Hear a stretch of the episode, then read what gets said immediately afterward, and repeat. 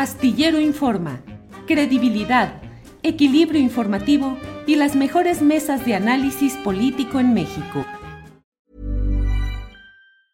Ryan Reynolds here from Mint Mobile. With the price of just about everything going up during inflation, we thought we'd bring our prices down. So to help us, we brought in a reverse auctioneer, which is apparently a thing. Mint Mobile unlimited premium wireless. Ready to get 30, 30, bit to get 30, bit to get 20, 20, 20, bit to get 20, 20, bit to get 15, 15, 15, 15 just 15 bucks a month. So, Give it a try at mintmobile.com/switch. slash $45 up front for 3 months plus taxes and fees. Promo for new customers for limited time. Unlimited more than 40 gigabytes per month slows. Full terms at mintmobile.com. Hiring for your small business? If you're not looking for professionals on LinkedIn, you're looking in the wrong place. That's like looking for your car keys in a fish tank. LinkedIn helps you hire professionals you can't find anywhere else, even those who aren't actively searching for a new job but might be open to the perfect role. In a given month, over 70% of LinkedIn users don't even visit other leading job sites. So start looking in the right place. With LinkedIn, you can hire professionals like a professional. Post your free job on linkedin.com slash spoken today. Astillero Informa, credibilidad, equilibrio informativo y las mejores mesas de análisis político en México.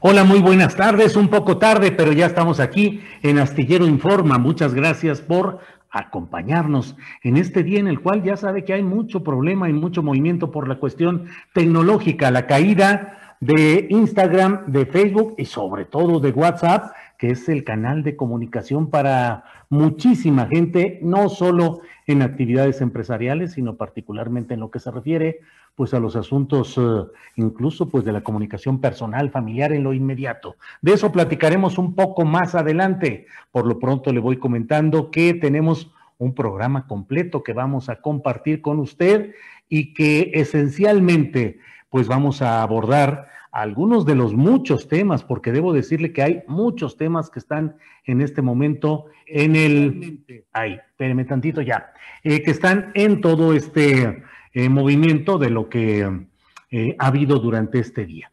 Mire, en particular quiero hacer un comentario en este momento y lo hago a partir de este hecho de lo relacionado con mm, los uh, Pandora Papers, los papeles de Pandora. Voy con este comentario editorial. Desde luego siempre hay una propensión de todos quienes uh, eh, manejan dinero para buscar eh, la mejor eh, redituabilidad de sus inversiones y de sus capitales, de tal manera que siempre hay la búsqueda pues de los fondos de inversión, de los portafolios de inversión, eh, buscar cuál es el mecanismo que mejor ayuda a tener la legítima ganancia en los capitales acumulados, si es que estos son legítimos, desde luego, de eso estamos hablando.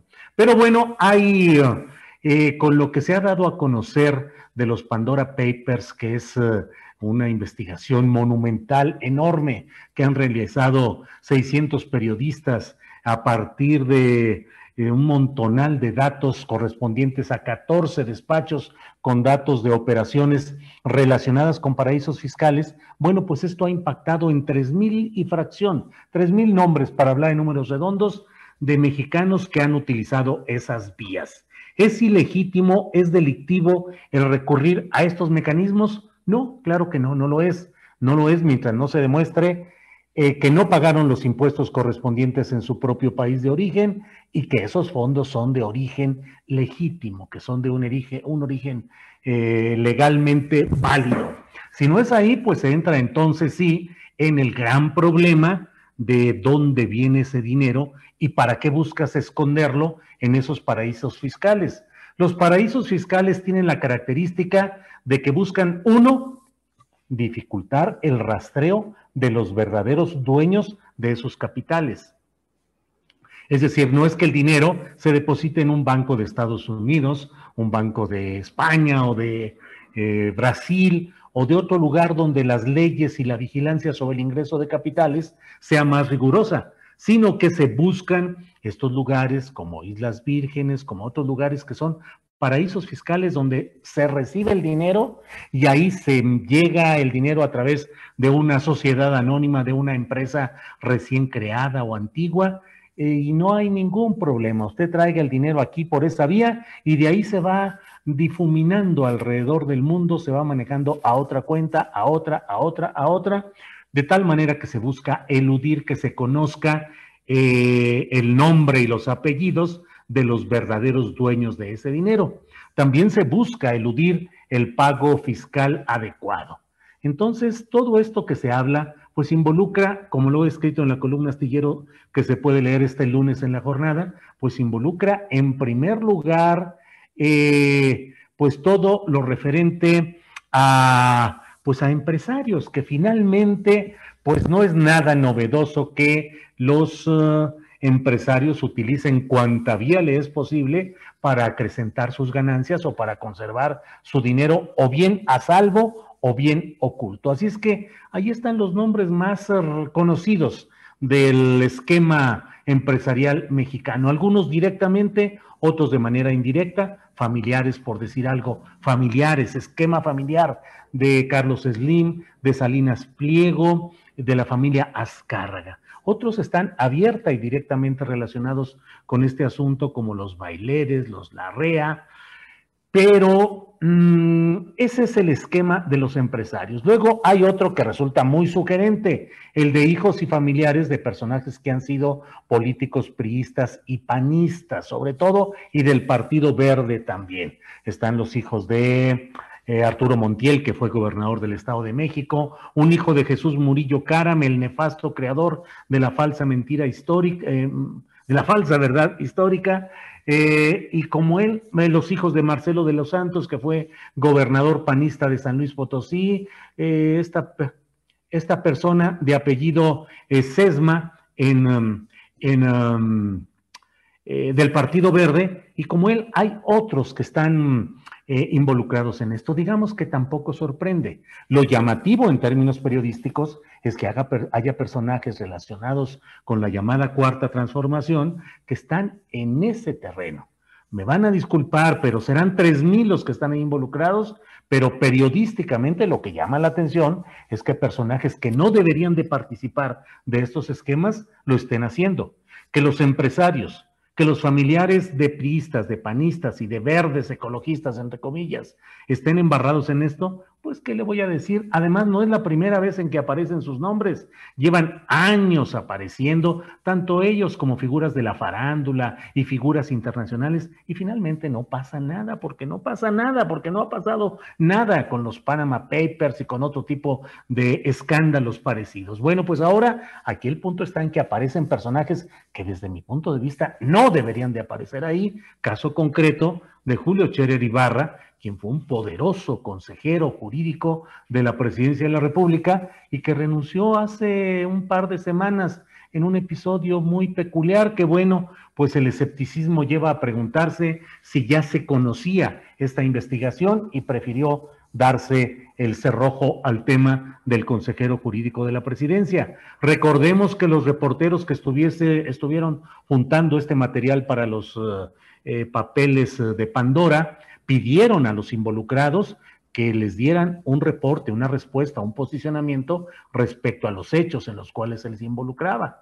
Pero está entonces un hombre que tiene tras de sí una constante eh, nube de señalamientos de que hay la confluencia de intereses privados con intereses públicos y que se continuó haciendo negocios en el esquema cuando ya se estaba prestando servicios a la República. Ahora que sale este tema, pues hay que esclarecerlo. Pero está también un secretario de Estado, Jorge Arganis, que pues la verdad ha dado muestras de poca congruencia con los ideales de la cuarta transformación, es el secretario de Comunicaciones y Transportes. Él eh, estuvo, entró, relevó a Javier Jiménez Espriu y bueno, ha estado ahí entre acusaciones, entre otras de Pablo Díez Gargari, que dice que los arreglos con concesionarios de OHL o con otras firmas parecidas siguen funcionando igual que siempre pues ahí está, aunque el presidente de la República dice que Arganis ya le dijo que lo transaron, que lo engañaron y que le robaron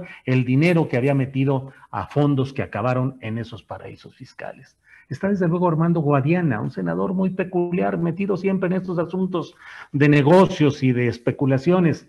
Y está, senador por Coahuila, eh, y está también eh, Julia Abdala Lemus, que es la compañera sentimental durante dos décadas de Manuel Bartlett. No abarca o no afecta directamente a Manuel Bartlett, pero sí está el hecho de que pues muchos negocios están eh, en el entorno de esta empresaria, eh, que es la pareja sentimental, pero no jurídicamente no hay ninguna relación con Manuel Bartlett.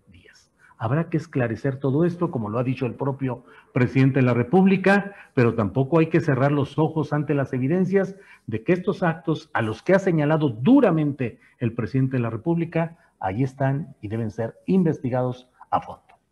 Bueno, pues muchas gracias por esta oportunidad de eh, escuchar, de que me permitan hablar y en este terreno editorial. Y vamos ya con, nuestra, con nuestro siguiente invitado de este programa del lunes 4 de octubre, que es John Ackerman, académico, conductor de programas de eh, televisión, articulista de la jornada, un hombre crítico y activo en el terreno de la política. En cuanto Andrés eh, Ramírez lo tenga ya listo, vamos a entrar con John Ackerman para hablar sobre el Consejo Nacional que no se realizó este fin de semana, pero que tiene perfiles de lo que está sucediendo ahí. John Ackerman, buenas tardes. Buenas tardes, querido Julio, ¿cómo estás? Un honor Bien, John, con mucho gusto de saludarte. ¿Tú cómo vas? John Ackerman. Pues, muy bien, aquí sufriendo con la ausencia de, de, WhatsApp y Facebook, ¿no? Es así como la película Un día sin mexicanos, ¿no? Esto es un día sin WhatsApp. de repente nos damos cuenta de así es, cómo dependemos de estas que Está haciendo ruido toda la falta de todo lo que ha sucedido con, con este tema. Pero John, estaba programado un consejo, un consejo eh, nacional de Morena muy esperado y finalmente no se ha realizado nada. ¿Qué sucedió con este consejo, John? No, sí se realizó, sí se realizó este, una reunión del Consejo Nacional. Eh, este, fue un, un éxito. Eh, este, a mí me parece muy interesante. Lo que perdón, perdón, John, sí, desde luego sí se realizó. Eh, lo que quiero decir es, no se llegó a los acuerdos que estaba proponiendo un segmento de militantes de Morena eh, que tú estuviste sobre todo dándoles voz en algunos diálogos que hiciste a través de redes sociales. Eh, bueno, tienes razón de que no hubo una instalación formal de quórum, ¿no? Este, No se alcanzó el quórum, ese fue uno de los escándalos que, que algunos de los eh, dirigentes de Morena, recurriendo a una estrategia pues, clásica del viejo régimen, llamaron a muchos de los consejeros eh, para que no se presentaran, para que hicieran el vacío a esta reunión, para que no hubiera quórum y no se pudiera pues, este, votar en eh, los temas centrales en la agenda. Eh, eso fue algo muy problemático. Eso fue el lado negativo. Eh, yo quisiera también enfatizar el lado positivo. Es que llegaron siendo algo muy problemático. Ellos llegaron todos armados con propuestas muy claras, muy específicas. Se dio un debate al seno del Consejo Nacional como nunca antes. Ellos llegaron todos armados y incluso se transmitió en vivo esta sesión del Consejo Nacional. No oficialmente, no quisieron hacerlo oficialmente, pero uno de los consejeros conectó su teléfono a la sesión de Zoom y lo proyectó al mundo entero. Y que hacerlo ver, pero los consejeros, una dignidad, una articulación, una inteligencia de parte de estos 115 consejeros que todos y cada uno de ellos, menos quizás dos o tres de los 115, expresaron una indignación y una preocupación muy seria con respecto al presente y el futuro del partido.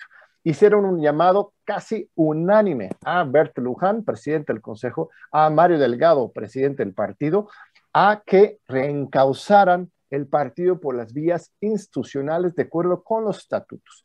Los estatutos de Morena son maravillosos, generan un sistema de democracia participativa, de mandar obedeciendo, de debate público y plural, que simplemente están pues, tirando por la borda hoy los dirigentes del partido. Están nombrando este, este, estructuras paralelas, ¿no? Que rinden cuentas pues, a Mario Delgado y a su equipo, este, violando todos los estatutos de la institucionalidad están haciendo un proceso de reafiliación y de apertura absolutamente indiscriminada del partido a quien sea, este, sin respetar los este, estatutos y los reglamentos y sobre todo a los derechos de los militantes ya existentes en Morena. Están haciendo, y ya lo habíamos conversado esto, sobre esto, un borrón y cuenta nueva. Están creando un nuevo partido político. Y lo dijo claramente, cualquiera lo puede ver en la transición, transmisión que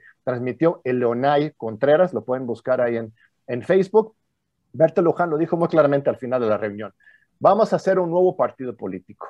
Y ustedes, ella dijo, pues regañando un poco a los, a los consejeros, eh, eh, este, eh, no aceptan y no quieren aceptar que tenemos que hacer un nuevo partido de masas que incorpore a todos los mexicanos. Pero eso es una mala interpretación de la exigencia. Nadie pide, nadie exige que Morena se quede como un partido chiquito, como propiedad privada de los fundadores, de los 300 mil o 400 mil. Esa es la, la, la, narrativa que quiere plantear sobre todo Mario Delgado, que quienes critican y piden la institucionalidad y el derecho de los militantes son unos sectarios, hasta dice burócratas, hasta dice conservadores. Una cosa terrible que el presidente del partido esté descalificando no solamente a la militancia o los críticos de la prensa, sino al mismo Consejo Nacional que nadie está pidiendo esto, todos están de acuerdo con que se abre la afiliación, que Morena se cambie, se transforme de un partido de cuadros a un partido de masas, que todos que quieren sumarse, que se sumen, pero en orden, con un control democrático y sobre todo respetando estos principios básicos de no mentir, no robar y no traicionar. Mario Delgado dio una, intervención de, de apertura a este Consejo Nacional de unos 10 minutos y después se fue. No se quedó a escuchar a su propio Consejo Nacional. O sea, es como los viejos tiempos en que el presidente de la República, el Poder Ejecutivo, que es lo que representa Delgado, va al Congreso, ¿no? El Consejo Nacional es como el Poder Legislativo del partido, da su informe y se va por la puerta de atrás y no se queda a escuchar las interpelaciones, las propuestas, los debates, que insisto, todos muy pulcros y bien desarrollados. No hubo este, palabras altisonantes, eh, este, no, fue un, fueron reclamos fuertes y claros y dignos, pero siempre con propuestas y siempre a favor de la institucionalidad del partido y de la construcción de un partido que merece la 4T. John, eh, te quisiera pedir que nos ayudaras a precisar en términos de la legalidad interna del partido qué es lo que sucedió. Uno, ¿hubo Consejo Nacional o no? Y debe, en caso de que la respuesta fuera no, si tiene que convocarse a otro. Y segundo, eh, ¿qué pasa con la Asamblea Nacional, que es una obligación de Morena el realizarse después de las elecciones? Sí, el Consejo Nacional se citó este, formalmente una semana antes, la contadora Berta Luján circuló la invitación a, todos los consejeros, eh, aunque ahí hubo también un cuestionamiento. Muchos decían que no les llegó el link de, la reunión a tiempo, que se mandó solo por WhatsApp y no por correo, entonces eso también podría haber tenido algo que ver.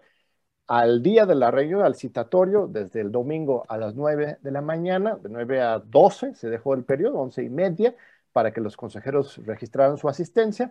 Registraron su asistencia unos 115 consejeros. Hace falta 141 para este, tener quórum. No se alcanzó el quórum formalmente, pero la verdad es que a mí me dio mucho gusto porque nadie esperaba que iban a asistir tantos, Julio. Y, este, y eh, todo esto me gustó porque tú sabes, la semana pasada organizamos unos foros todos los días, de 8 hasta las 11 y media de la noche, seguimos en algunos días es dándole voz, espacio a estos consejeros que estaban felices porque nunca antes se había hecho un debate previo, un consejo así. Siempre los invitan nada más para levantar el dedo y ahora ya estaban muy emocionados, hablaron a sus amigos, sus colegas, a sus consejeros y sí llegaron muchísimos. Nada más faltan unos este, 26 consejeros para que se haga quórum. La exigencia más importante, una de las más importantes. Perdón, John, pero entonces no hubo consejo ilegalmente, jurídicamente. Hubo, una, sesión, hubo una sesión informativa del, del, consejo. Se, sesionó el consejo, pero no hubo quórum para tomar acuerdos este, formales. Una de las exigencias, justamente para Bertel Luján, fue que se citara a otro consejo en ocho días. Fue casi todos los que hablaron, dijeron eso. Bertel Luján, al final de la sesión, dijo que sí, pero que no. Dijo que sí está de acuerdo con citar un nuevo consejo muy pronto, pero que en ese momento no estaba dispuesta a hacerlo.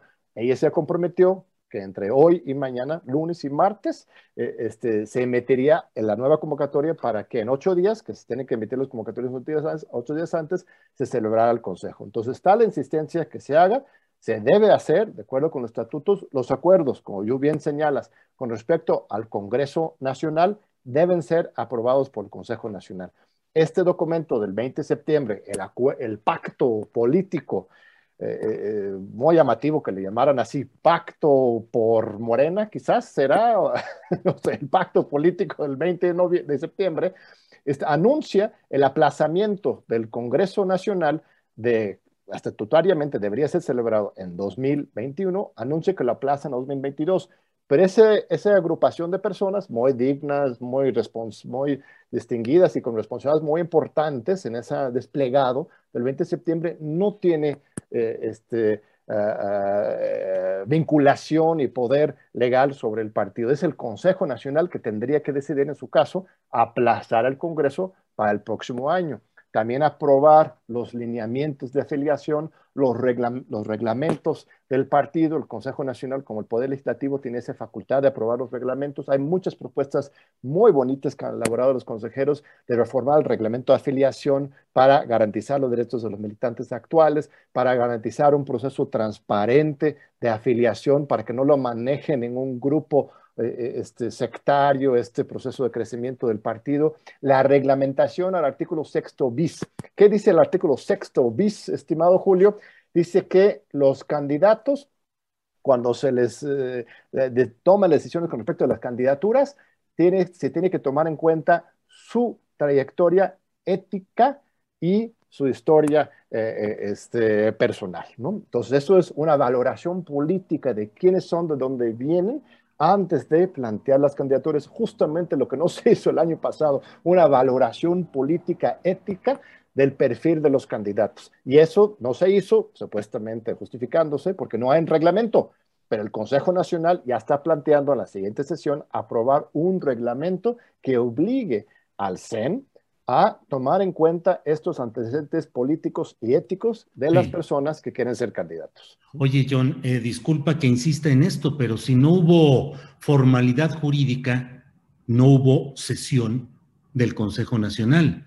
Y si no hubo Consejo Nacional con formalidad jurídica, todo lo que digan y lo que hablen, pues es casi una reunión o de amigos o de debatientes, pero solamente ahí. Y mucho me temo que si no hay formalidad jurídica en este Consejo Nacional, pues todo va a quedar a la interpretación de los grupos que están controlando hoy Morena y que todo lo que digan los eh, quienes como tú desean proponer cosas distintas, pues se va a quedar en el aire o bien a contentillo de quienes mandan. Porque, insisto, si no hay formalidad jurídica, no hubo Consejo Nacional.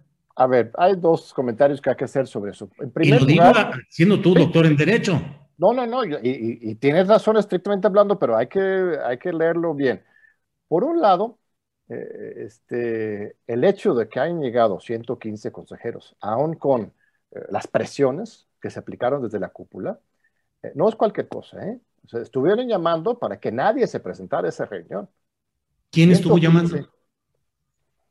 Mira, yo no recibí llamadas, no puedo denunciar personalmente, pero aquí en la reunión ayer eh, casi la mitad de los que hablaron, hablaron de eso, de que presiones desde la cúpula, desde el comité ejecutivo, eh, este, para no asistir a esta reunión. Entonces, el hecho de que hay 115, que es casi la mitad del Consejo Nacional, rebeldes, que se presentaron ahí con propuestas y denuncias, es un hecho histórico. El hecho, el hecho de que se haya difundido públicamente, que tuvimos estos diálogos antes, por fin el Partido de Morena se está reviviendo, es un movimiento que debate, que participa. Entonces hay que valorar lo que sí ocurrió. Fue una sesión informativa, en fin.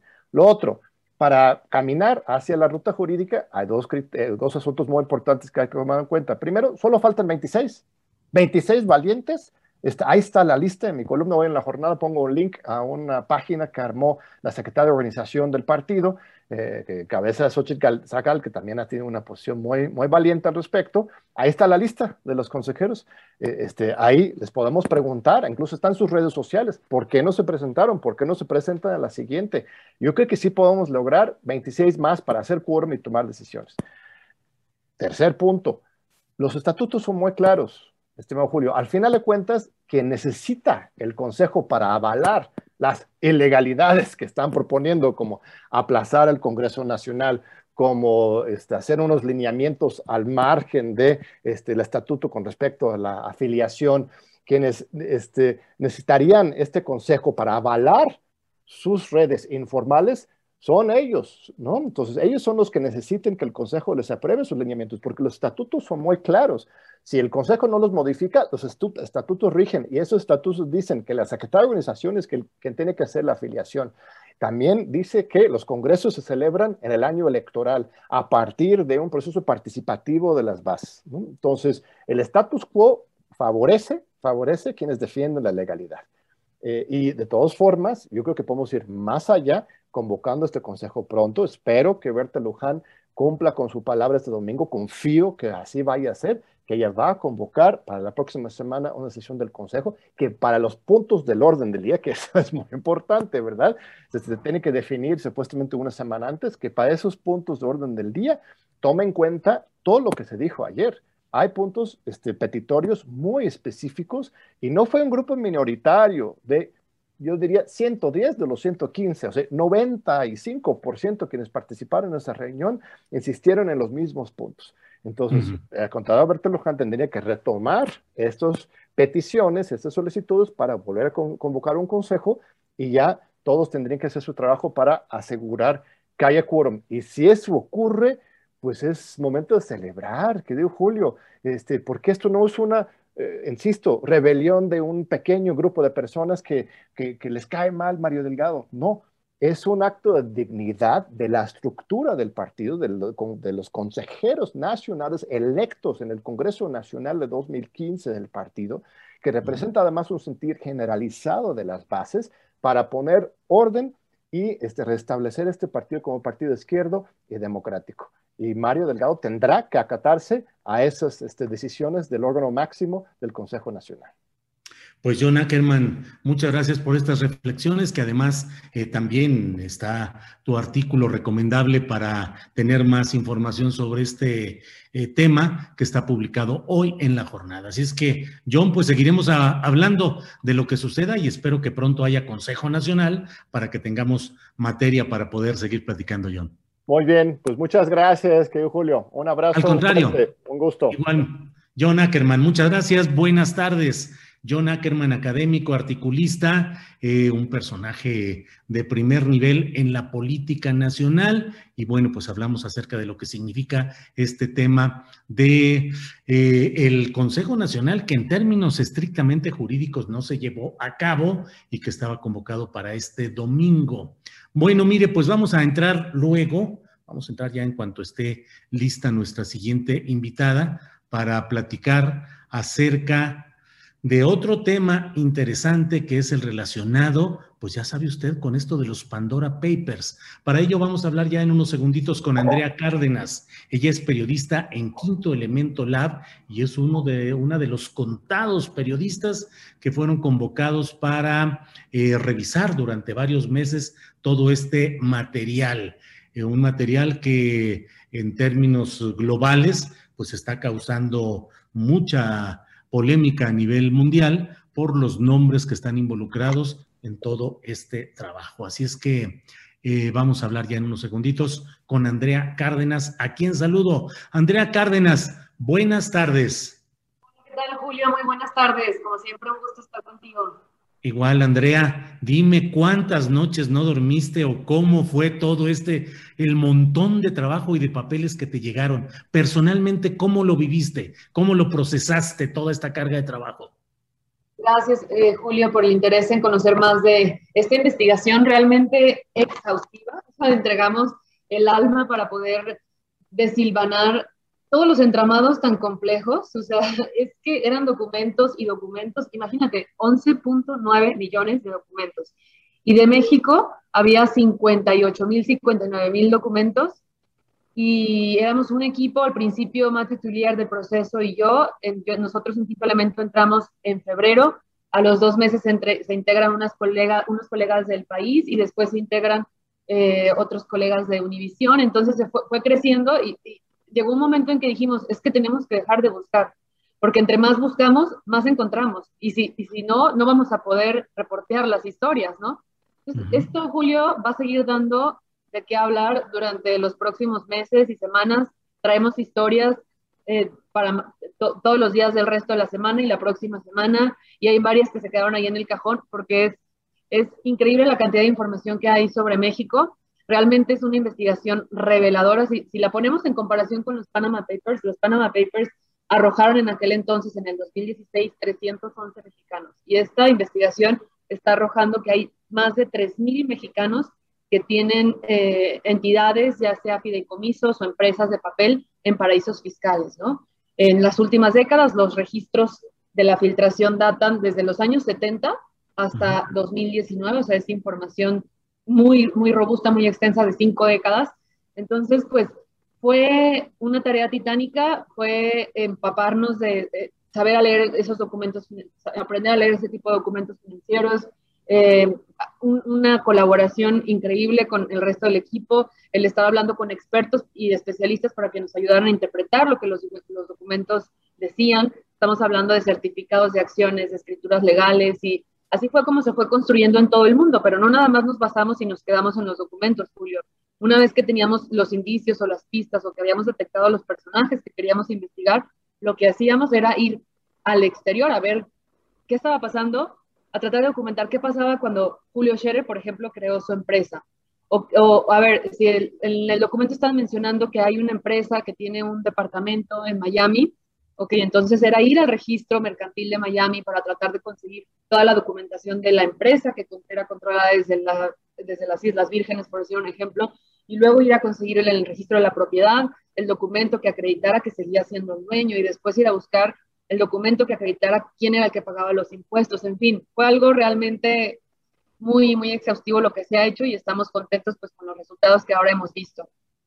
Eh, Andrea Cárdenas, em, el enfoque periodístico, la atención se centraba en el nombre de que alguien estuviese en esos papeles o que hubiese ciertos indicios de irregularidad, ya no digo de delictividad, pero ciertos indicios de irregularidad que entonces hiciese más sospechosa eh, ese nombre en los papeles o agarraban ustedes más o menos parejo. Lo que nosotros hacíamos era hacer búsquedas, literal poníamos la palabra México en una plataforma que tenemos donde está toda la información encriptada y donde están ahí nuestros servidores, que los 600 periodistas que participamos tuvimos acceso, y cada que nos salía un nombre, por ejemplo, de un beneficiario final de una empresa en las Bahamas, anotábamos, íbamos construyendo una base de datos con el nombre de la persona, el nombre de la empresa, el año en que se creó, el para qué se creó, y así es como lo alimentamos con más de 3.000 registros. Después de que vimos esos 3.000 registros, nos dedicamos a ver los nombres para ver cuáles podrían ser de interés público. Dijimos, bueno, hay que buscar a los funcionarios públicos, a los políticos, a los grandes empresarios, que son los que luego en este país históricamente se han visto beneficiados con privilegios y con donaciones, ¿no? Entonces, eh, así fue como fuimos seleccionando, la, haciendo la categorización de nuestra base, ¿no? Por funcionarios, por familias eh, conocidas en México, por empresarios, por exfuncionarios públicos. Eh, buscamos a miembros de gabinetes de, todos los, de todas las presidencias pasadas y, y al final dimos con estos nombres que son los que presentamos en la publicación que, publicamos ayer y el día de hoy hemos estado difundiendo, que son los, los políticos que ahora traemos, pero que va a ir creciendo esa base de datos. Y claro que por supuesto lo que tú dices, también buscábamos que hubiera una, un, halo de, de, irregularidad, o sea, entonces decíamos, bueno, ya tenemos a este político, ahora vamos a ver su declaración patrimonial, a ver si declaró a su no importa, no importa, así andamos todos. Los caninos son nuestros nuevos compañeros de las transmisiones y los gatos. No te preocupes, por favor, Andrea. Adelante. Ah, perdón, y luego con esto de que se cayó el WhatsApp, un caos. Sí, cállate, qué relajo. Adelante, por favor, Andrea. Entonces, así fue como construimos estas listas. Lo que sí nos sorprendió fue ver que, que la mayoría de los funcionarios y políticos que tenemos, que encontramos con empresas offshore, no las no las reportaron en sus declaraciones públicas patrimoniales. Y esto te huele algo, ¿no? O sea, ¿por qué quieres Uno, ¿para, qué quieres crear una empresa offshore?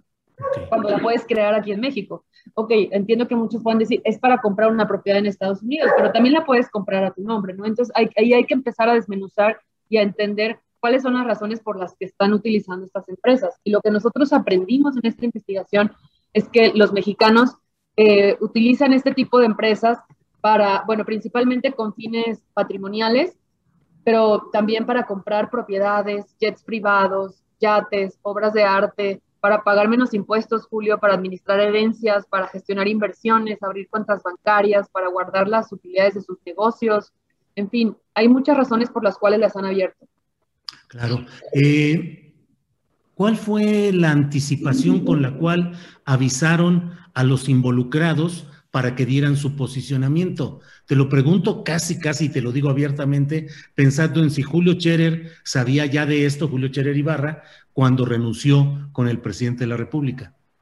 Mira, dividimos a, los personajes como por categorías de riesgo, ¿no? No queríamos que los personajes que estaban más cercanos al poder se fueran a enterar de esta investigación unos días antes, porque no sé si supiste, seguramente sí, uno de los expresidentes de Panamá, cuando le enviamos, bueno, cuando los compañeros panameños le enviaron la carta, él publicó la carta. Entonces, evidenció que ya estaba en curso y en marcha una gran investigación. Entonces, bueno, en el caso de Julio Scherer, a él fue de las últimas personas a las que le enviamos la carta. Te mentiría si te digo ahorita la fecha exacta, pero al resto de casi a todos los demás personajes se las enviamos el primero, el primero del mes pasado, que fue cuando ya teníamos una autorización todos los periodistas, los 600 que participamos en la investigación, para develar que estábamos trabajando en este proyecto. Previo a esa fecha, nosotros no mencionamos absolutamente con nadie el tema, ni con ningún funcionario de gobierno, solamente tocamos la puerta al SAT en varias ocasiones, que por cierto nunca se concretó esa entrevista, para poder aclarar pues cuáles son los mecanismos que ellos tienen para seguirle la pista al dinero que sale del país a través de, a través de entidades offshore. Teníamos muchas preguntas que hasta la fecha el SAT no ha respondido, pero, pero esos son los, los, digamos, los deadlines que teníamos para mandar los cuestionarios. Y era muy importante tocar base con cada uno de los personajes que aparecen ahí para corroborar su versión y para que también ellos tuvieran la oportunidad pues de explicar, ¿no? cuál había sido la razón de ser de su, de su entidad, de su empresa de papel creada. Les preguntábamos desde por qué habían recurrido a un paraíso fiscal, cuál era la razón por la que habían comprado una propiedad a nombre de una empresa y no, a nombre suyo. Les preguntábamos eh, si la seguían manteniendo activa, si la habían declarado al SAT. A todos, absolutamente a todos los que enviamos cuestionarios, les pedimos que nos hicieran llegar documentos para probar que, tenía, que habían cumplido con declarar su empresa fantasma, su empresa de papel al SAT. Y hasta la fecha, eh, nada más un par de personas nos hicieron llegar, bueno, no, no, nos hicieron llegar, una sí nos hizo llegar la información y la otra más bien quería reunirse con nosotros para mostrarnos los documentos, porque también son documentos que traen información muy sensible y, privada, ¿no? Pero así es el panorama, Julio. Claro, Julio Chévere Ibarra renunció el 2 de septiembre. Me dices que los primeros envíos fueron el primero de septiembre de ustedes, pero que Julio Cherer fue de los últimos a los que les enviaron ese requerimiento. A él se le em, em, debimos haber enviado el 23, 24 de octubre. Sí, ya, perdón, de octubre no, del, de, septiembre. Sí, de septiembre. Sí, porque ese día enviamos a, las cartas a todos los eh, funcionarios públicos eh, federales, el 24. Entonces, posterior a su salida.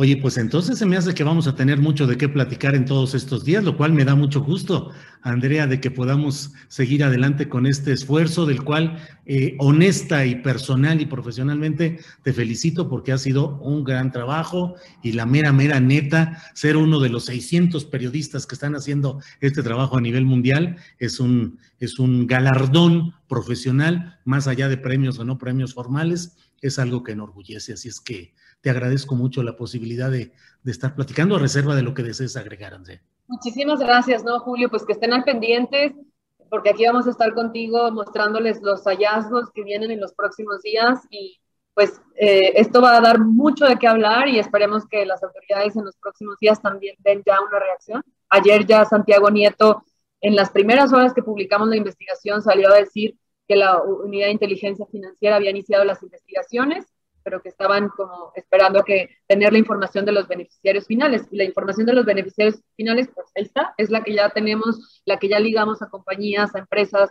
con funcionarios públicos. Entonces, pues veremos qué pasa, Julio. Muy bien, pues eh, la verdad, muchas gracias y seguimos en contacto en estos días. Muchas gracias, Andrea Cárdenas. Gracias, hasta luego. Que estés bien, hasta luego. Gracias, pues muy interesante todo lo que nos ha compartido Andrea Cárdenas, una gran reportera de investigación que nos ha permitido asomarnos un poco al procedimiento y a lo que se realiza en todo este proyecto. Andrea Cárdenas es periodista de Quinto Elemento Lab. Y eh, pues vamos ya a continuación con nuestra compañera Jacaranda Correa, que cada lunes nos ayuda a remover las neuronas para poder entender mejor los muchos casos y temas de nuestro mundo eh, y nuestra nación. Jacaranda Correa, buenas tardes. Hola, querido Julio, ¿cómo estás? Qué peripecia sin WhatsApp estamos haciendo, que conéctate, que por aquí, que por allá, y recurriendo a las llamadas, interesantes. Adriana Buentello va a terminar hoy con eh, así de toda la, todo lo que ha tenido que pasar ahorita con las conexiones y desconexiones, pero ahí vamos, Jacaranda. Así es, querido Julio. Bueno, pues muchísima información, la verdad no sabía ni por dónde entrarle. Bueno, ahora recientemente estás hablando de tu propia columna sobre los Pandora Papers, la toma de protesta de varios personajes este fin de semana, incluyendo al que le llamamos el gober precioso, o mejor dicho, el gobernador de Nuevo León, y sus múltiples fotos en Instagram, o sea, la toma de protesta de la este, de la, en la alcaldía de, de Cuauhtémoc, no sé si la viste. Uy, sí, alfombra roja. Mariposas, que yo creo que las consiguieron en el mercado negro, porque ¿de dónde sacas una caja de llena de mariposas, Julio? O sea, no sé, unos excesos. Y fuegos artificiales después de que las liberaron, seguramente las acribillaron con esos fuegos. No, pues es que ahí se veían las mariposas volando y de pronto los fuegos artificiales decías, pobres mariposas, qué estrés, qué horrible, de verdad yo creo que ahí las sociedades protectoras de animales algo tendrían que hacer porque qué locura, eh, a ritmo de música de José José, en fin, un show que, bueno, ¿para qué seguimos en eso, Julio? Pero bueno, mira, realmente pasaron muchísimas cosas el, fin de semana y, y yo sí quisiera irme a una cosa que parece eh, chiquita, pero no lo es. Yo creo que sí tendríamos que ponerle atención, a pesar de que, fíjate, curiosamente, yo revisé eh, la mayoría de los diarios este, más importantes del país, no le dieron mucha cabida, salvo algunos, tampoco en las primeras planas, lo cual pues eh, es interesante, pero no porque no se visibilice, no existe, porque ahí está. Y me refiero a esta marcha eh, antiaborto que se llevó a cabo justamente ayer, Julio, es, y que bueno, fue, fue, una cosa tremenda porque se convocó 22 estados de la República. La marcha en Guadalajara, tu otra tierra, fue impresionante, la verdad. Aquí en la Ciudad de México se dice que hubo 10 mil, perdón, este, mm, sí, 10 mil personas y 150 mil creo en Guadalajara. En fin, las cifras van y vienen, pero sí fueron impresionantes estas, estas marchas. Y realmente algo que a mí me, me aterrorizó, me dejó impactada, fue lo que sucedió aquí en la Ciudad de, este, de México al finalizar ese meeting, em, cuando en el estrado, en el Ángel de la Independencia, una, eh, o sea, se montó literalmente un show con una joven embarazada de 15, de 15 años a punto de parir, Julio. Y por ahí las asistentes decían, ay, es que este va a ser el baby shower más grande de toda la historia, pantallas, gritos, porras, este, fanfarrias, o sea, digo, una cosa que realmente sí es eh, preocupante porque pues están los grupos de Provida, está parte de la Iglesia Católica, están algunos grupos radicales que están incrustados y vinculados con el PAN. O sea, no es cualquier cosa y creo, yo me hice muchas preguntas, si algo tendría que hacerse al respecto o alguna instancia tendría que fijar una postura porque lo que están haciendo y lo que pasó ayer fue básicamente promover literalmente los embarazos de eh, menores de edad, Julio. Una cosa que nos ha llevado en, nuestro país a reflexionar, no solamente en México, sino en el mundo, ¿no? O sea, no podemos pensar que el tema de, de, una adolescente embarazada a los 15 años es un tema de moral, es un asunto de derechos humanos. Julio, la propia eh, ONU, a partir de varios informes, y aquí también varias instancias en, en México han señalado que es un tema de derechos humanos y esa es la clave para garantizar pues otros, otros derechos, Julio, como el derecho a la salud, a continuar estudiando, a tener mejores oportunidades laborales, laborales y a tener una, pues una vida eh, digna, Julio. Y se ha insistido mucho que las adolescentes embarazadas tienen un logro educativo mucho menor, perciben ingresos inferiores, presentan mayores niveles eh, de desempleo y pues no tienen una vida digna. Entonces, ¿qué están promoviendo estos grupos, Julio? O sea, están promoviendo, perpetuando la desigualdad, la discriminación para este mm, grupo, digamos, de mujeres que son pues realmente menores de edad. Y por más que hayan dicho que a esta joven se le invitó y que ella aceptó, pues no sé, es una menor de edad. Yo creo que sí habría que darle eh, seguimiento, porque no hay que olvidar, Julio, que además de los derechos humanos, porque, o sea, una mujer que, que está en situación de embarazo a los 15 años, o sea, es un asunto que está vulnerando ciertos derechos que están consagrados en la Constitución. Además, hay una, una ley, una ley general Mm, de, que, tiene que ver con la adolescencia y las, y las infancias a nivel federal y también a nivel de la, de la Ciudad de México, Julio. No es cosa menor, o sea, México ocupa el primer lugar eh, de embarazos en niñas y adolescentes en América Latina y el segundo lugar en todo el mundo. Y por ahí, fíjate, hay un dato que son 350 mil nacimientos al año de, o sea, de niñas que tienen entre 10 y 19 años. O sea, realmente creo que sí es preocupante. Y más que detrás de todo esto esté la Iglesia Católica eh, y todo un conglomerado que a veces no se logra ver, pero que está de alguna manera ahí, pues incluso en los partidos eh, políticos, sobre todo como, como el PAN, Julio. Así es que mi pregunta es, ¿tendría que hacer un llamado, no lo sé, y lo comparto contigo si, si frente a eso, ya ves que hay un plan, también un plan nacional que tiene el, gobierno federal para evitar los embarazos en niñas y adolescentes, si tendría que pronunciarse en mujeres o la Comisión Nacional de Derechos Humanos, o qué tendríamos que hacer frente a esto que a todas luces pues es una violación de un derecho de una menor de edad, Julio, en esa cosa que se presentó ahí en el Ángel de la Independencia. ¿Cómo lo ves, Julio?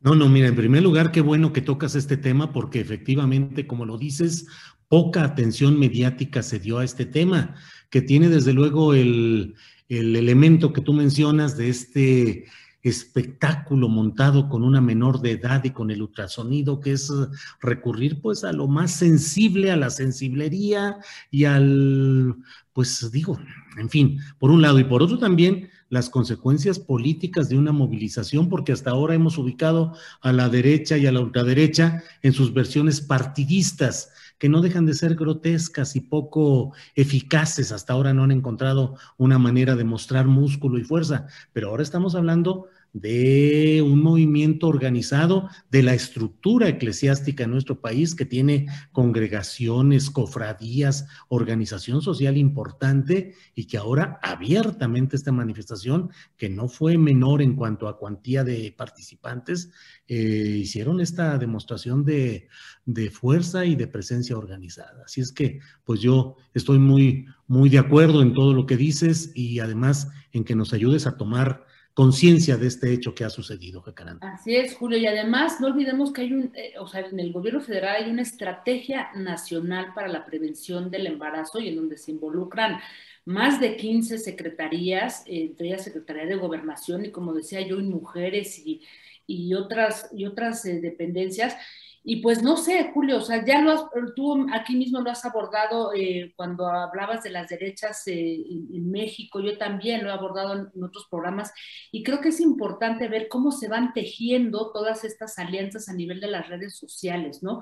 A, a nivel de lo más mínimo y a lo que parece que no le prestamos atención, pero se van cocinando con apoyo de, la, Iglesia Católica, que además ahora dice que esta decisión de la Suprema Corte de Justicia promueve el machismo y le evita al padre tomar una decisión frente a un, a un este, feto que, bueno, pues que todavía no nace.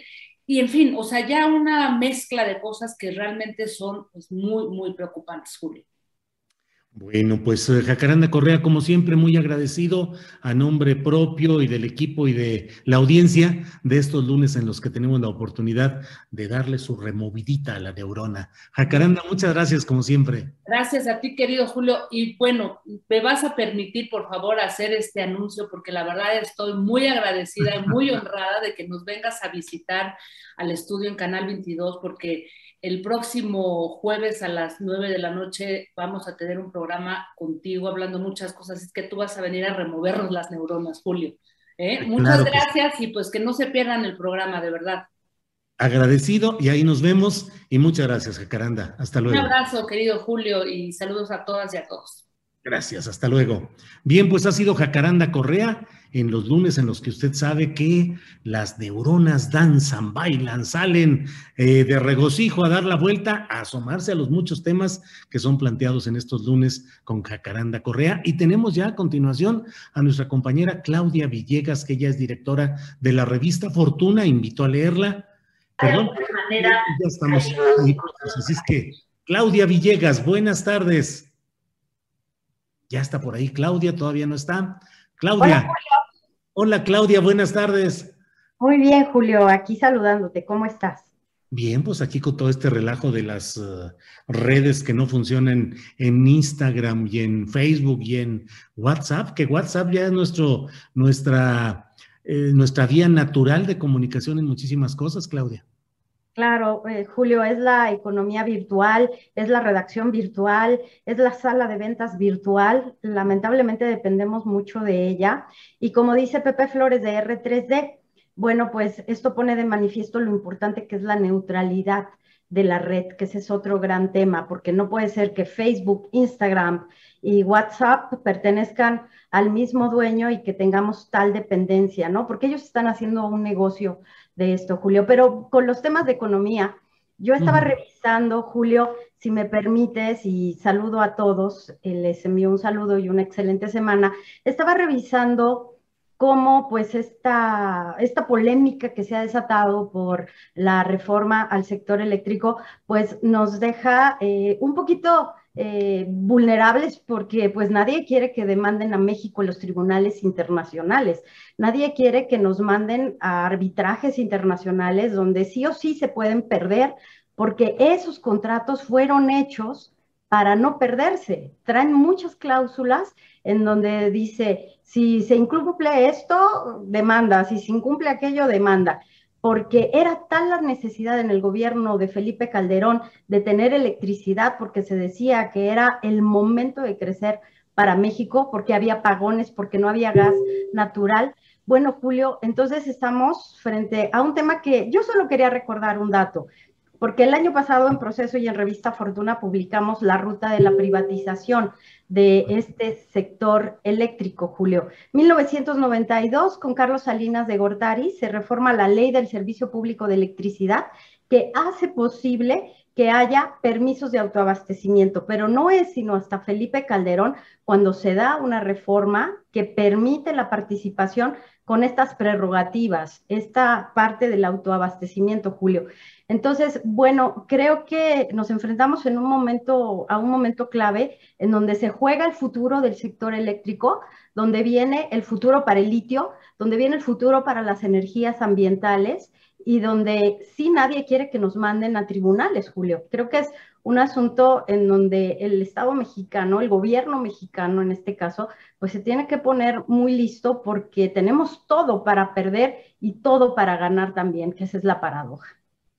Y Claudia, según lo que estás viendo de la postura del gobierno mexicano, la propuesta de reforma energética en lo eléctrico, en el litio, ¿cómo ves las cosas? ¿Estamos haciendo las cosas para ganar o para perder?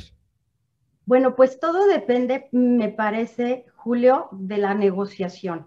Perdón que siempre insista en este tema de que si nos vamos a los al pleito, eh, el Estado mexicano puede perder mucho dinero en tribunales y que también las empresas pueden perder un momento eh, mágico, de alguna manera un momento estrella, porque estamos viendo que pueden venir grandes inversiones por la relocalización de empresas. Entonces, eh, he platicado con algunos analistas hasta mediodía y lo que me decían es que, pues, si ya se negoció con los priistas, porque ahí hay un dato interesante. Eh, yo platiqué con gente del gobierno de Peña Nieto que no estuvo muy de acuerdo con lo que se hicieron con los gasoductos, por ejemplo, en la época de Enrique Ochoa Reza, después legislador, y que también estuvo pues muy al tanto de lo que pasó con los gasoductos. Y lo que me decían es que el PRI sabía cuando llegó al gobierno que a Calderón se le había pasado la mano con la reforma al sector eléctrico.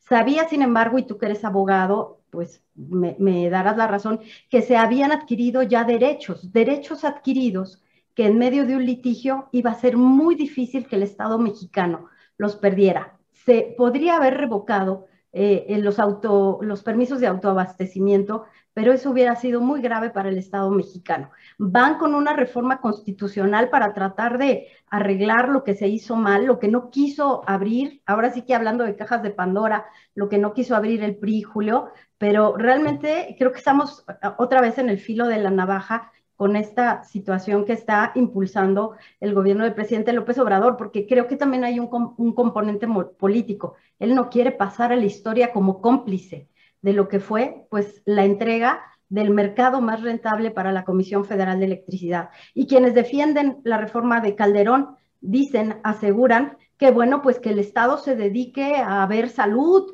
que se dedique a ver educación, que no se meta en el sector de la electricidad y que entonces eh, nos vamos a condenar a quedarnos en el oscurantismo de una Comisión Federal de Electricidad que se cae a pedazos, pero ¿por qué se cayó a pedazos? ¿Quién le entregó el mercado a los privados durante varias décadas, Julio? Claro, Claudia, eh, de las reformas o las propuestas de reforma que ha mandado el presidente López Obrador al Congreso de la Unión, esta, la energética, es la que más eh, sobresalto o preocupación genera en el sector privado nacional e internacional? Es la más delicada, Julio.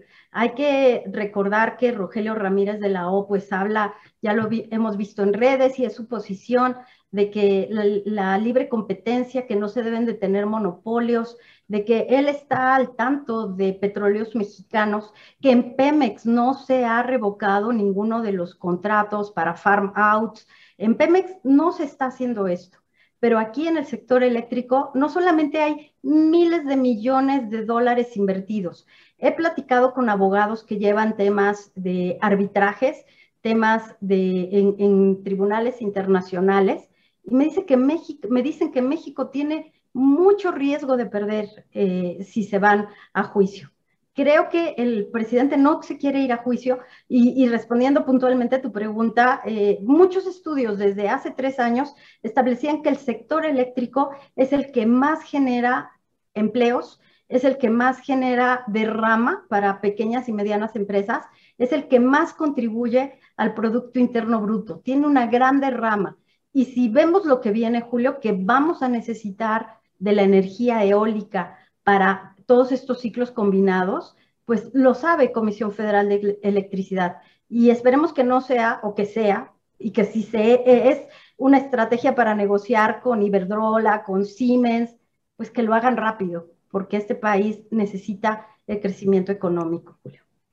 Híjole, pues vaya que estamos en momentos definitorios y pues estaremos viendo qué es lo que sucede con esta propuesta de reforma energética. Claudia Villegas, como siempre, muy agradecido, a reserva de lo que desees agregar, agradecido por esta posibilidad de tener esta visión de lo que sucede en el mundo financiero, económico, negocios, mercados, con una visión, con conciencia social. Así es que, pues, sí. No, muchas gracias. Nada más que se queda ahí el tema de la separación de los intereses públicos y privados, que Rogelio Ramírez de la O, las dos ocasiones que ha ido al Congreso, se los ha dicho a los diputados. El tener separados los intereses, me refiero al sector eléctrico, pero también me refiero a todos estos empresarios que no estuvieron pagando impuestos y que se llevaron sus recursos y sus empresas. Bayeres, y varios de los que están en la lista, no solo usaban fideicomisos, no solamente eh, usaban inversiones en paraísos fiscales, o sea, literalmente domiciliaron sus empresas en otros países para no pagar impuestos. Y eso, según Ramírez de la O, lo que generó mantener intereses privados y del gobierno juntos, no pagando impuestos, y en el sector eléctrico, le generó al país una deuda histórica y no tuvo el, dinero suficiente para el desarrollo, Julio. Bien, pues sí, vaya que es una reflexión necesaria acerca de todo este tema de lo que está sucediendo con estos papeles, estos documentos. Pues eh, como siempre, Claudia Villegas, muchas gracias por la oportunidad de platicar contigo y espero que nos veamos el próximo lunes. Muchas gracias, Julio. Buen inicio de semana para todos. Igual, hasta luego y gracias. Gracias. Pues ha sido Claudia Villegas. Lean la, lean la revista eh, Fortuna, tanto en internet como en kioscos o en lugares donde se venden las revistas. Ahí puede encontrar usted la revista Fortuna y eh, en el trabajo periodístico de Claudia Villegas en la revista Proceso, en su programa de radio, en fin. Pero bueno, mire, vamos ahora a otro tema, que es un tema esto el audio. que requiere una muy tengo, tengo, este audífonos muy. Esto sí sirve, ¿no? Vamos a hablar sobre el Y para ello estamos ya con Violeta Núñez Rodríguez, que es profesora de investigación. Sí, sí. Por Alejandro Armenta, él es senador por Morena, con Pedro Miguel, periodista y escritor. Los voy saludando. Eh, Violeta, buenas tardes. Hola, buenas tardes, eh, Julio. Muchísimas gracias por el espacio y aquí estamos. Muchas gracias. gracias, Saludos a Pedro Miguel. Pedro Miguel, buenas tardes. ¿A señas, Pedro, o qué? ¿Nos escuchas? Perdón, perdón, perdón. Eh, ¿Cómo estás? ver, Julio, Abrazo ¿cómo Eh, un saludo. ¿Me escuchas eh, tú, Julio? doctora Núñez, Sí, claro. eh, senador. Bien, gracias, Pedro Miguel. Senador Armenta, buenas tardes. Buenas tardes, Julio. Yo te escucho este, bien. ¿Tú cómo me escuchas? Bien, eh, tal vez un poquitito bajo en comparación con los demás compañeros, pero se escucha bien, digamos. Muy Gracias. bien, Julio. Pues aquí estoy a la orden con ustedes, de verdad. Este, te felicito por esta oportunidad de comunicación. Al contrario, muchas gracias a los tres y vamos a empezar. Violeta, ¿qué es lo que está pasando con este tema de litio? ¿Cuál es la trascendencia de lo que se ha propuesto como una reforma energética que incluye esta parte de litio? Pero ¿qué le falta? ¿Qué le sobra? ¿Cuáles son los riesgos? ¿Y cuáles son los puntos positivos de todo esto? Por favor, Violeta. Sí, muchísimas gracias, eh, Julio. Bueno, primero hemos estado comentando en, otros espacios cómo eh, si se llega a aprobar esto será un momento histórico para la nación. Eh, sacar al litio, como los otros minerales que tenemos actualmente en la ley minera, será un elemento fundamental, sobre todo frente a la transición energética que estamos por iniciar a nivel mundial. Se requerirá una gran cantidad, hasta 500% más de litio de lo que se extrae a nivel mundial. Y bueno, eh, sabemos eh, ya por varias empresas, entre ellas Ganfeng Lithium, eh, el Servicio Geológico Estadounidense, Advanced Gold Corp y otras empresas a nivel mundial, eh, que México tiene un gran potencial de litio y, y bueno, y dejarlo dentro del mercado como está la gran cantidad de minerales en esta nación, eh, va a ocurrir lo mismo si es que no se, que ha ocurrido con los otros minerales, si es que no se aprueba esta reforma. ¿Qué va a ocurrir? Va a ocurrir esta historia de saqueo. En los últimos años también lo hemos estado comentando. En los últimos 30 años se han llevado más de siete veces oro que, que lo que se extrajo durante los 300 años de la colonia y el doble de plata de lo que se extrajo en estos tres siglos. Entonces va, va a ocurrir lo mismo eh, y más, ¿no? Sabemos que las empresas tienen intereses muy, muy fuertes en este, en este mineral, justo por esta eh, eh, transición que, que vamos a vivir a nivel mundial. Ya hay varias empresas que han fijado eh, una fecha final para vender solamente autos eh, de, de autos eléctricos y bueno, y esto eh, disparará la demanda a nivel eh, internacional. Entonces es de gran trascendencia esto que, que estamos por vivir. Gracias, gracias, Violeta. Senador Armenta, eh, platiqué contigo hace ya meses cuando comenzaste a proponer esta eh, idea de una reforma para garantizar el control de la nación sobre el litio.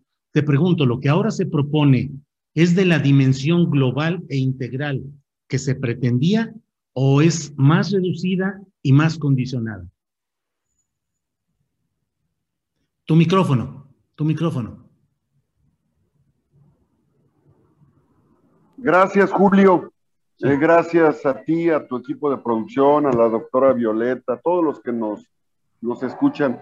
Sin duda, el presidente de la República conoce la dimensión y ha tomado el tema con la profundidad que requiere un cambio tan importante como es eh, lograr la soberanía energética. La soberanía energética que él ha impulsado con eh, la recuperación y el fortalecimiento de los hidrocarburos pasa a un segundo nivel de consolidación con recuperar, con lograr la rectoría de litio de las tierras raras y de los minerales estratégicos. Son son eh, varios temas que tienen que ver con lo mismo.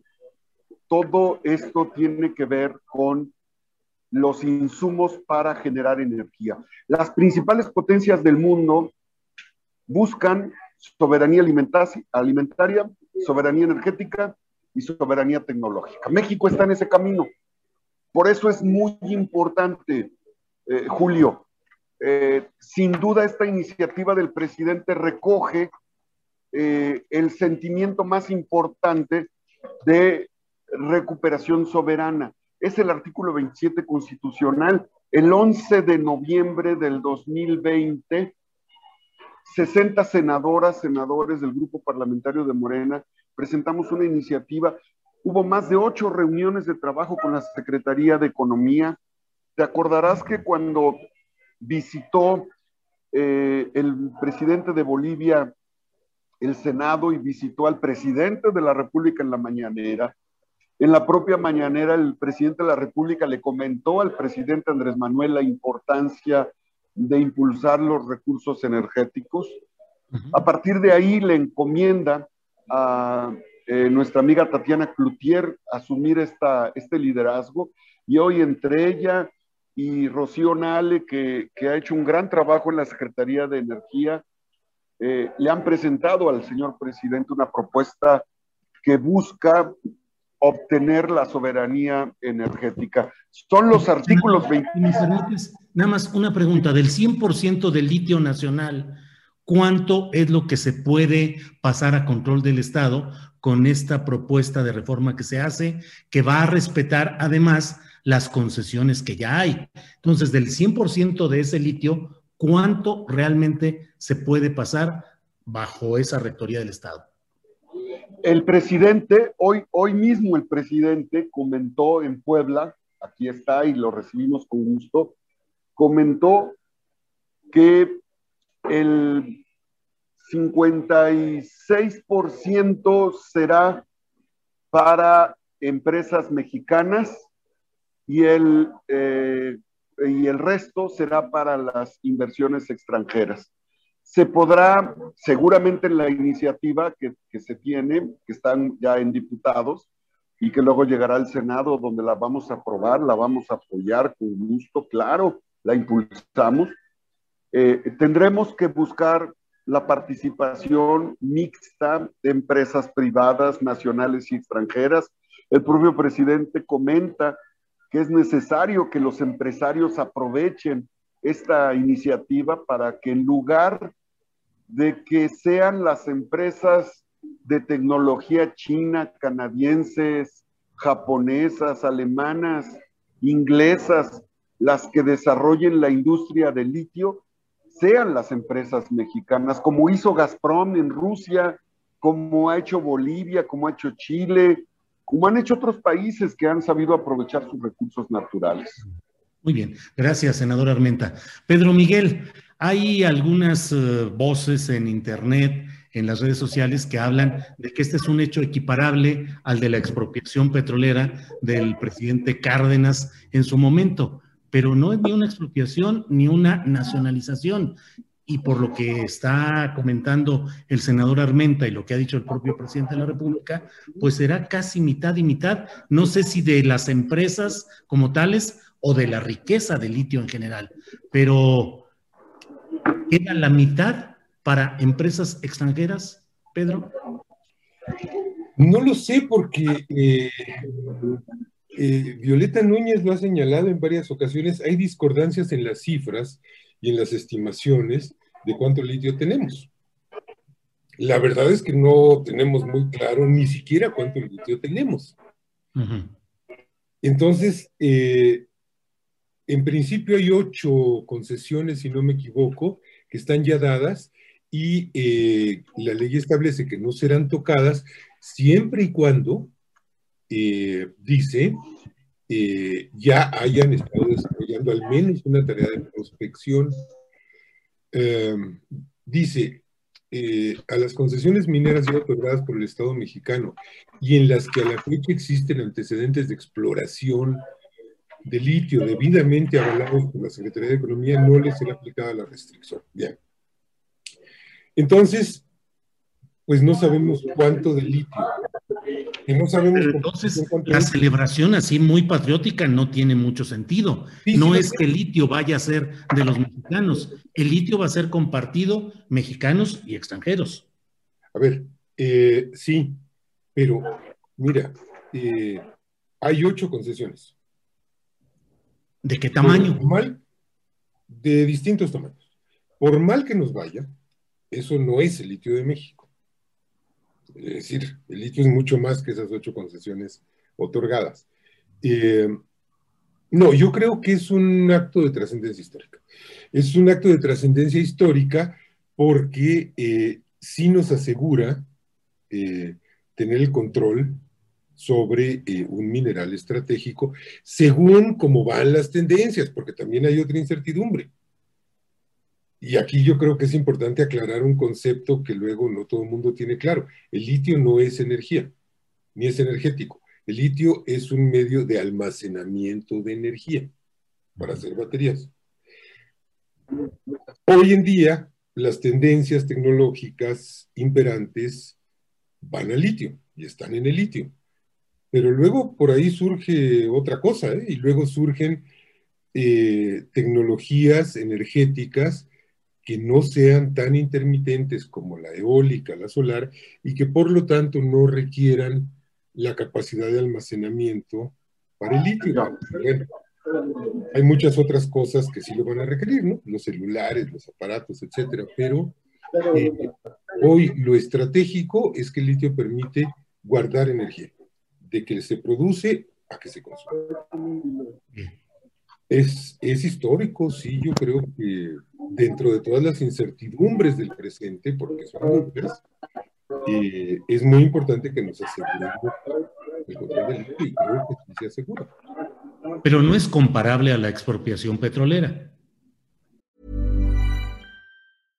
How would you like to look five years younger? In a clinical study, people that had volume added with Juvederm Voluma XC in the cheeks perceived themselves as looking five years younger at six months after treatment. Look younger, feel like you. Add volume for lift and contour in the cheeks with Juvederm Voluma XC. Reverse signs of aging by adding volume to smooth laugh lines with Juvederm Volure XC. For important safety information and to find a licensed specialist, visit juvederm.com. That's J U V E D E R M.com. Not for people with severe allergic reactions, allergies to lidocaine, or the proteins used in Juvederm. Common side effects include injection site redness, swelling, pain, tenderness, firmness, lumps, bumps, bruising, discoloration, or itching. There's a risk of unintentional injection into a blood vessel, which can cause vision abnormalities, blindness, stroke, temporary scabs, or scarring. Talk to a licensed specialist to find out if it's right for you. Hey, I'm Ryan Reynolds. Recently, I asked Mint Mobile's legal team if big wireless companies are allowed to raise prices due to inflation.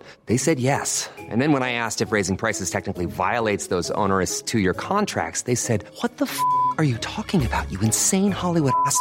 So to recap, we're cutting the price of Mint Unlimited from $30 a month to just $15 a month. Give it a try at mintmobile.com slash switch. $45 up front for three months plus taxes and fees. Promo for new customers for limited time. Unlimited more than 40 gigabytes per month. Slows. Full terms at mintmobile.com. Pues sí, ¿no? Eh, es decir, es comparable en la medida en que es un acto de soberanía sobre los recursos naturales y no lo es en la medida en que en efecto no es una expropiación, no se le va a expropiar nada a nadie, simplemente se va a vigilar que las concesiones sean legales y que estén en forma, en tiempo y forma.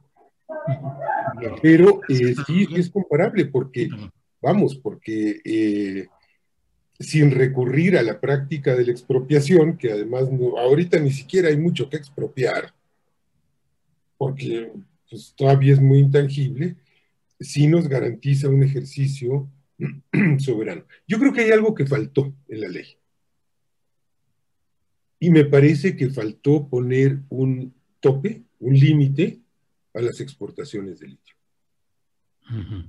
A mí me parece que se habría eh, perfeccionado el candado eh, que, se ha, que se ha establecido si se hubiera dicho, bueno, eh, no se puede exportar más allá de tanto por ciento de la producción o de tantas toneladas, porque eso nos eh, habría garantizado eh, que el litio eh, tenga procesos de acumulación de valor aquí.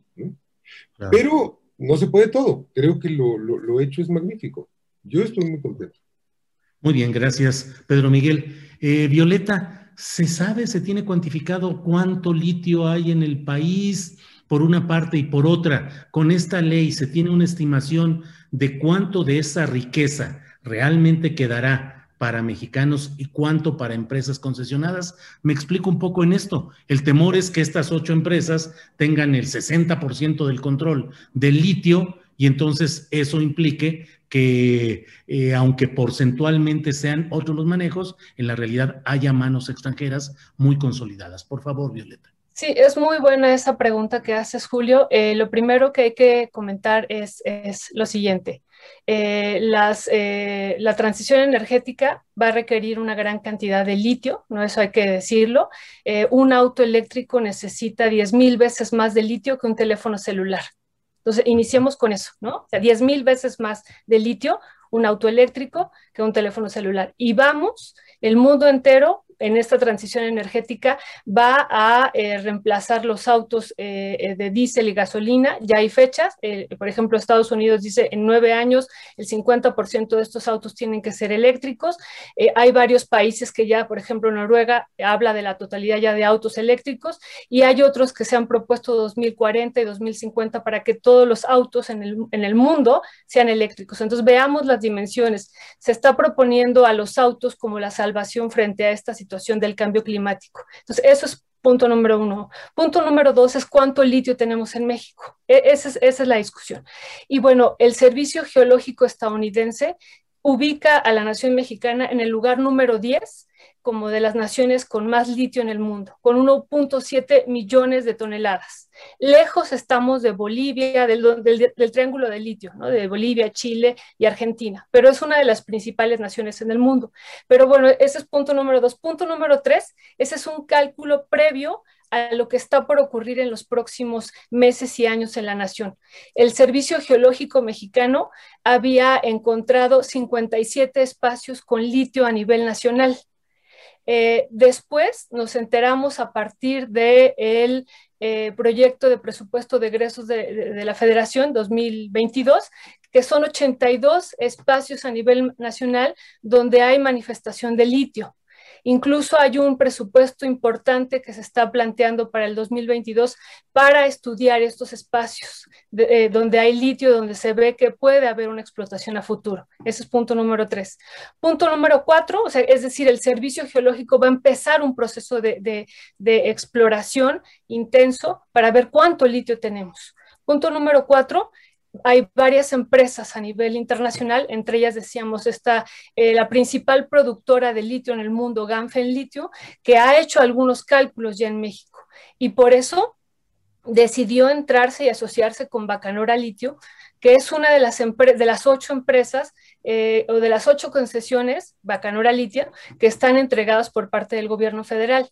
¿Cuánto litio hay ahí? Bueno, hay, una cantidad importante que es la que está calculando más o menos el Servicio Geológico estadounidense, ¿no? Por eso nos ubica, por ese proyecto nos ubica eh, en el lugar número 10 a nivel mundial. O sea, solo uno de los proyectos es de gran trascendencia.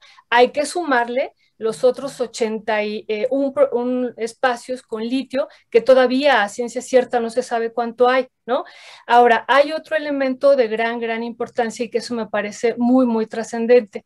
Eh, la nueva, bueno, lo que se está proponiendo eh, plantea que no se va a entregar ninguna concesión para la explotación del, litio. E, eso es importantísimo. Se deja fuera, decimos, de la lógica de, las concesiones que finalmente privatizan los minerales y las ganancias, ¿no? Eso de que de, los minerales son de la nación, como dice el artículo 27 constitucional, es completamente violentado por las concesiones que se entregan, ¿no? Y bueno, y un, elemento importantísimo es que se, se dice que solo se permitirá la explotación de litio en aquellas concesiones que ya fueron entregadas previamente y que ya hay un trabajo eh, inicial, ¿no? Este, eh, que ya hay un proceso de exploración y ya hay un proceso que, va hacia la explotación del litio. Y bueno, y eso solamente lo tiene Bacanora Lithium asociada con Ganfen Lithium, que hay que decir, Ganfen Lithium está por adquirir el 100% de las acciones del proyecto de Sonora Lithium. Eso también nos muestra las dimensiones que hay de litio en México. Eh, y esa es la única empresa. Y la otra que hemos detectado es esta empresa de Advanced Gold Corp, ¿no? que está en Zacatecas y en San Luis Potosí. Es decir, sería solamente Sonora, donde está eh, eh, Ganfen Lithium con Bacanora Lithium, eh, sería la, número uno, y la número dos que hemos detectado sería la de Advanced Gold Corp. Son las únicas dos. Ahora, las otras seis restantes, hay que decir, muy, muy importantes, se entregaron durante el gobierno de Calderón y de Peña Nieto y, lo, fuerte aquí, aquí tengo la lista, es que son 100 mil hectáreas y en conjunto. Y estas 100 mil hectáreas, eh, eh, muchas de ellas tienen vigencia hasta el año 2118. 2118, porque recordemos que el artículo 15 de la ley minera eh, posibilita que las concesiones se entreguen por 50 años primero y luego por otros 50 años, por 100 años. Entonces, esta eh, reforma que está proponiendo el presidente será de gran trascendencia. ¿Por qué? Porque si nosotros eh, no ponemos como nación un, un dique a estas empresas que ya tienen las concesiones para litio, ellas tendrán hasta el año 2118 para explotarlo. ¿no? Estas ocho, estas ocho concesiones, pero no solo eso, lo que encontramos, y ya concluyo para no monopolizar la, palabra, lo que encontramos, eh, Julio y compañeros, era lo siguiente, eh, el gobierno mexicano declaró varias veces que no iba a entregar una nueva concesión eh, minera, no, no, para litio, sino en general para, para la explotación de los minerales en general, pero lo que vimos es que dada la importancia que estaba adquiriendo y que se estaba localizando por parte de las empresas a nivel internacional de litio, pues empezaban a asociar con las... Eh, em, empresas que ya tenían concesiones y entonces no bastaba con la declaración que estaba haciendo el presidente de no entregar una nueva concesión eh, eh, minera. Lo que iban a hacer es lo que hizo Ganfen Lithium, dijo México tiene un litio importante y estamos viendo que va a tener eh, más, se va a ir descubriendo más litio y entonces lo que hacemos es asociarnos ya con las empresas que ya tienen las concesiones. Entonces, haber incluido en la, o incluir en la propuesta de, reforma energética que no, no se puede explotar eh, eh, el litio a través de concesiones, eso ya va a depender, el dominio es de la nación y la rectoría es del Estado, pues es de gran, gran trascendencia y sí coincido con Pedro Miguel que sí podría ser un elemento histórico para la nación. Gracias, gracias Violeta. Senadora Armenta, todo lo que estamos hablando suena muy bien y todo es plausible y sujeto de un análisis en el que creo que hay muchos elementos positivos, pero está el otro elemento que es el del jaloneo de intereses y de grupos en el Congreso de la Unión. Yo sé que tú eres senador, pero en la Cámara de Diputados también habrá un fuerte jaloneo. Y en este camino, ¿qué tantas probabilidades hay de que realmente se pueda aprobar todo esto? Alejandro Armenta. Gracias, Julio. Permíteme eh, poner a tu disposición la información que he investigado a lo largo de tres años. Sí. Llevo tres años investigando este tema del litio y te ofrezco mañana enviarte a la dirección donde tú me digas una USB con las 31 concesiones mineras que por transparencia, después de un año de solicitarlas, me fueron entregadas. 31 concesiones. Son expedientes robustos con estudios geofísicos, geohidrológicos, geológicos, que describen, describen con precisión por qué entregaron 31 concesiones y el fundamento técnico de las cantidades estimadas de litio que habría en el subsuelo mexicano, en, no solo en Baja California, no solo en Zacatecas y en Sonora, en diferentes puntos del país. Tengo esa información y en esa información que no es mía, que no es una interpretación personal, se describe que en México se podría tener los yacimientos más grandes de litio del mundo. Por eso nos hemos atrevido a señalar que equivalente en términos numéricos a 4.5 veces el valor de la deuda externa. Te voy a entregar mañana, si me das la dirección a dónde la enviamos, esa USB porque son expedientes robustos, son carpetas completas, para que tú la tengas como un testimonio vivo de una investigación que hice hace, hace tres años. ¿Cómo no? Eh, es importante que la tengas como referencia, porque bien dice la doctora Violeta y el maestro Pedro, este es un momento histórico tan importante como el momento en el que Lázaro Cárdenas decide aprovechar los recursos naturales de los hidrocarburos.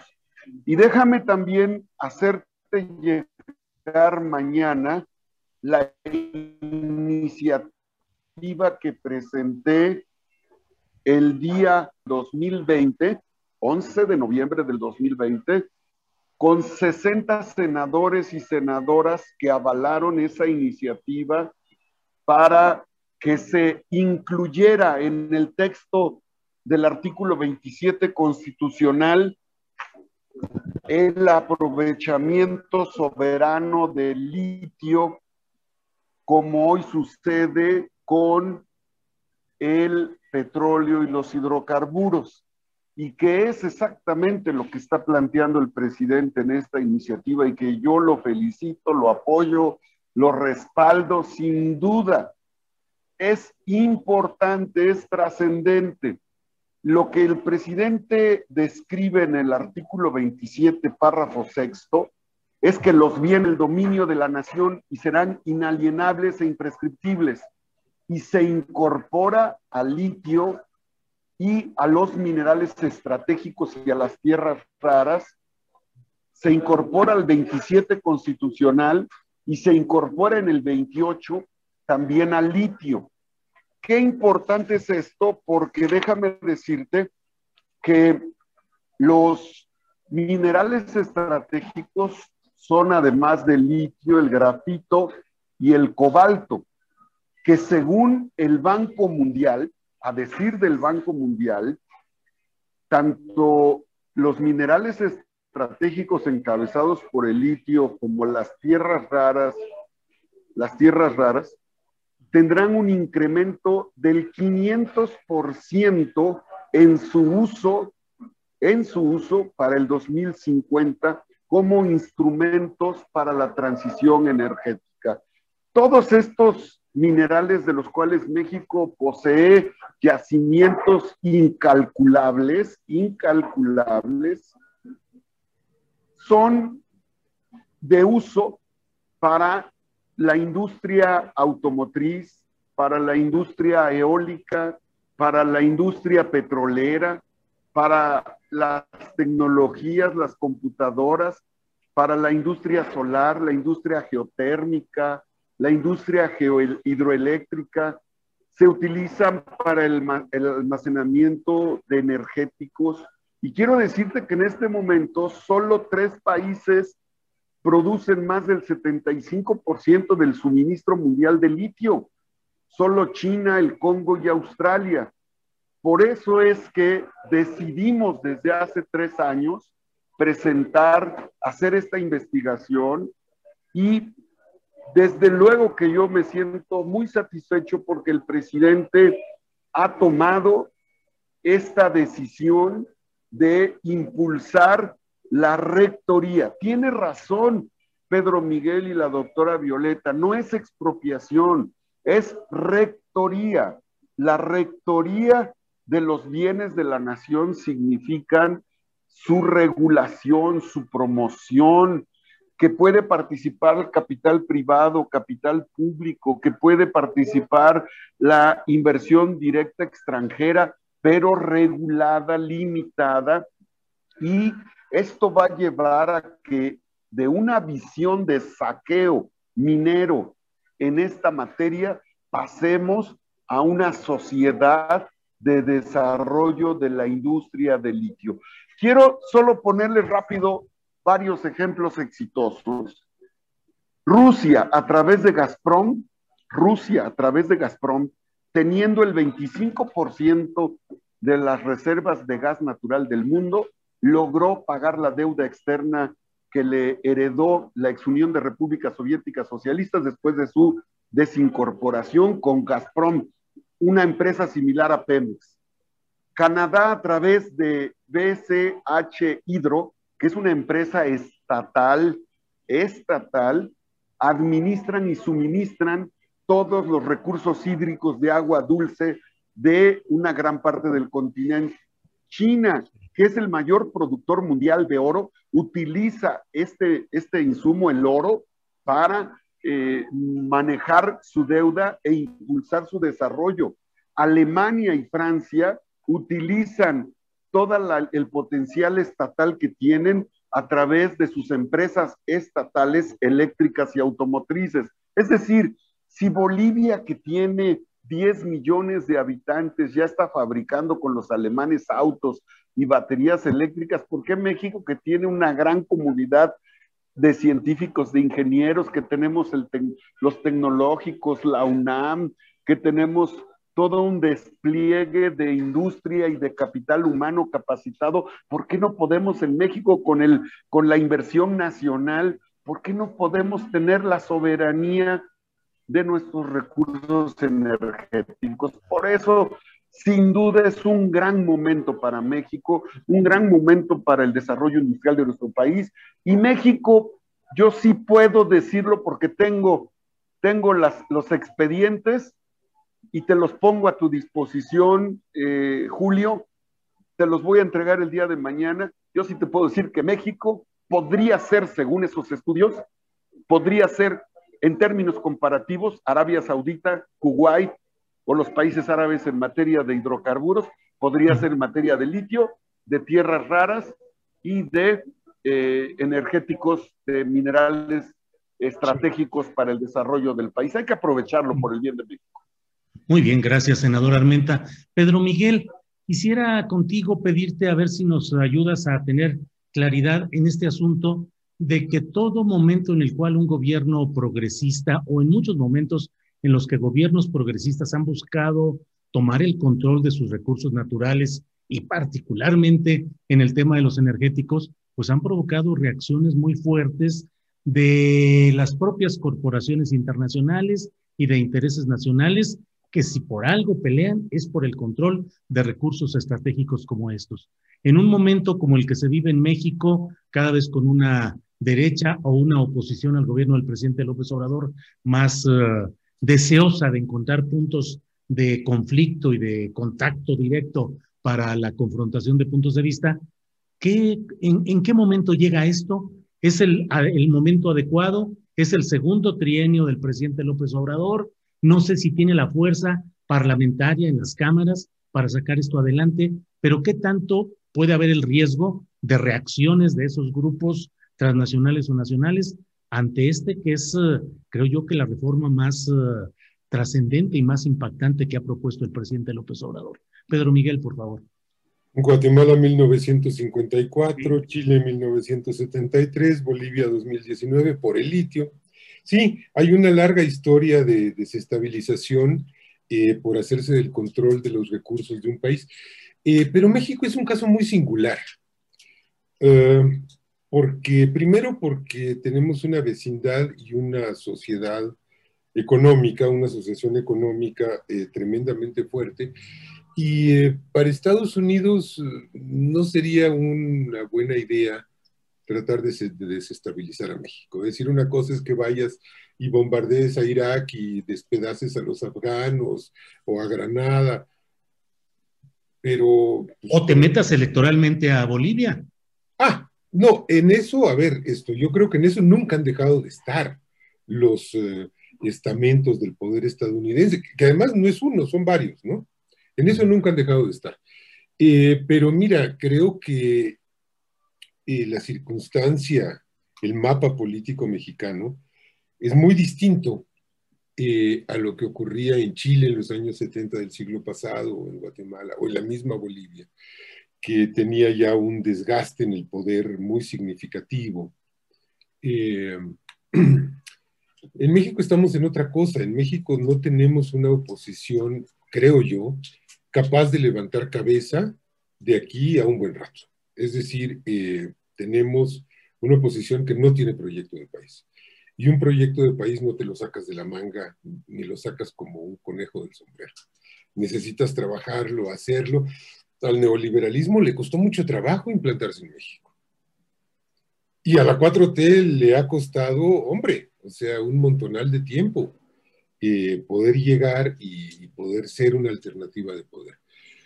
A mí me parece que todo lo que hace y lo que deja de hacer la oposición, el PRI-RD, la oposición política, que tiene pues sus aliados empresariales, sus aliados financieros, sus aliados mediáticos, sus aliados delictivos. Lo que nos exhibe paso a paso es que no tienen una propuesta para México como no sea pues volver al peñato. Y como no tienen esa propuesta, vemos un fenómeno de deslizamiento de la derecha hacia la ultraderecha. Y traen a Vox, ¿no? y hacen cosas así, pues muy impresentables y muy panchosas, porque eh, no hay una idea de país y les va a costar mucho rato crear su propia idea de país. La única posibilidad de desestabilización política entonces es eh, pues el frente de la cuarta transformación, el frente partidista de la cuarta transformación, que pues eso pues es una historia que a mí me queda clara desde siempre, que el principal peligro eh, para la estabilidad y la eh, prolongación del proyecto de transformador está dentro, no está fuera. Es decir, que la posibilidad de que no avance esta reforma energética estaría en las sumas y restas tanto de la propia Morena como de sus aliados. Puede ser, pero mira, eh, yo creo que se va a dar una, una lucha muy intensa que va a tener al legislativo como como arena principal. Eh, yo creo que en Morena hay la suficiente disciplina como para ir con esta iniciativa, en lo fundamental. Eh, pues siempre puede haber ahí un lilitellazo, esto es imprevisible, pero creo que en lo básico eh, Morena y sus aliados van a estar consolidados en apoyo de, de la iniciativa. Pero claro, pues hay que construir una mayoría calificada para, para sacarle a la Constitución todas esas incrustaciones neoliberales que dejaron, ¿no? Hay que acordarse de algo, es que la reforma no solo es eh, el asunto del litio, es que la reforma es el sistema eléctrico y la reforma toca también un punto nodal, que es la desaparición de estos organismos autónomos eh, que son eh, absolutamente corruptos, han sido opacos, han sido, y que además están diseñados para anclar al país en el modelo neoliberal sin posibilidad de salida. Empezando por el INE, pero bueno, aquí hay dos en juego. Eh, la Comisión Nacional de Hidrocarburos y la Comisión Reguladora de Energía, que ha operado, operó como una Secretaría de Energía paralela, que tiene una cantidad de atribuciones absurdas. Entonces, es una reforma muy ambiciosa en lo institucional y claro, pues va a enfrentar eh, resistencias, pero también creo que es importante, senador, que tengan en cuenta la calle, porque posiblemente tengamos que salir a la calle para apoyarlos, ¿eh? como lo hicimos en 2008 cuando derrotamos la reforma energética de Felipe Calderón. Salí a la calle para defender esta propuesta de reforma energética. Sí. Bien, gracias Pedro Miguel. Eh, Violeta, mmm, no sé, porque el propio presidente de la República planteó que no estaba seguro de si iba a presentar el paquete de la reforma energética e incluir ahí al litio.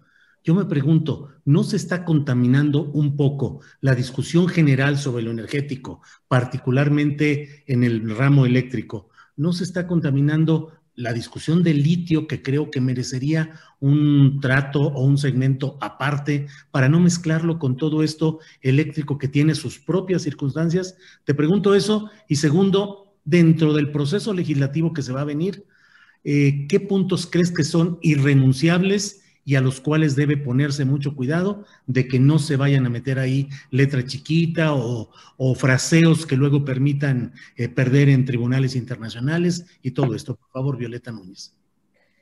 Bueno, pues eh, desde mi perspectiva, eh, no es correcto haberlo puesto en el, mismo, en el mismo paquete. Esa es mi lectura ahorita, ¿no? Esto puede ir modificando porque lo que se está planteando es justo esto del proyecto de país, proyecto de nación, pero también el proyecto económico, ¿no? Aquí vemos un debate entre lo que es el Estado y el mercado digámoslo así, ¿no?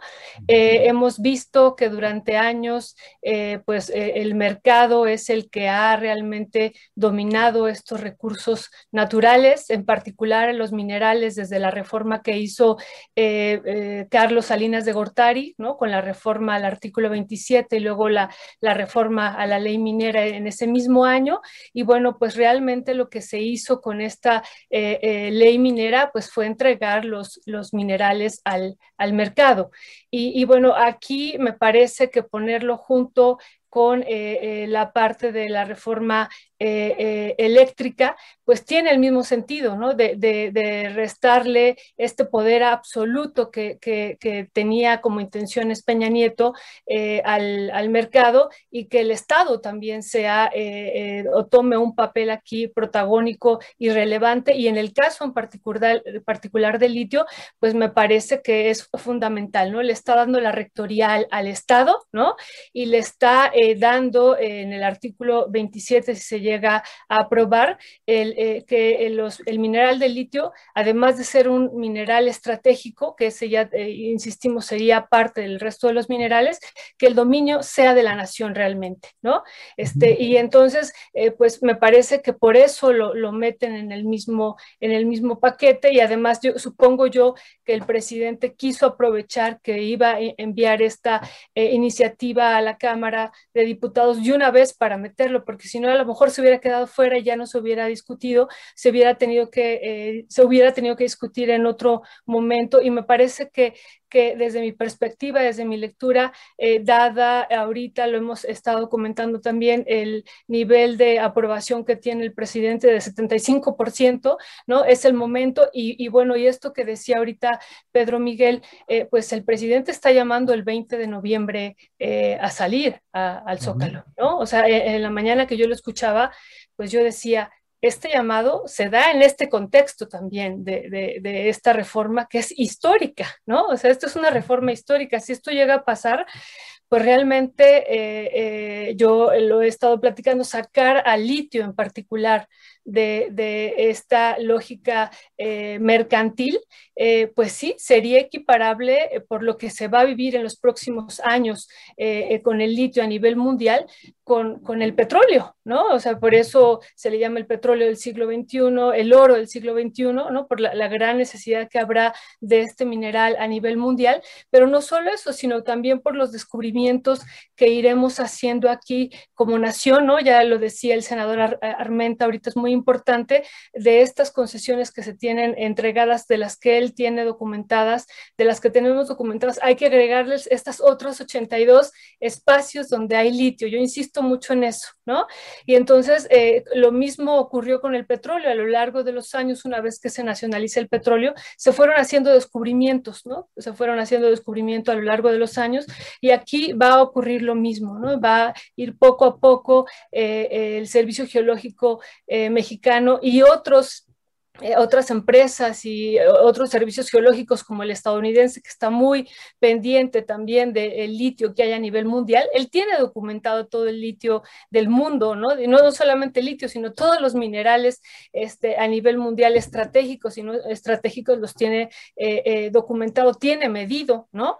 Y bueno, y un elemento aquí fundamental que, que con eso cerraría, tiene medido esto porque viene, una carrera muy fuerte contra China, ¿no? Ha declarado que, esta idea de dejar de vender autos eléctricos en el, eh, o el 50% que únicamente sean eh, venta de autos eléctricos en, ocho años, es porque también quiere ganarle la carrera a, China, ¿no? Y bueno, pues China pues ya estaba eh, ingresando acá, la principal productora de litio ya estaba acá ingresando y bueno, pues eh, eh, aunque era una de las principales proveedoras de Tesla, finalmente Estados Unidos tiene la idea de competirle el mercado por el litio a nivel mundial a China.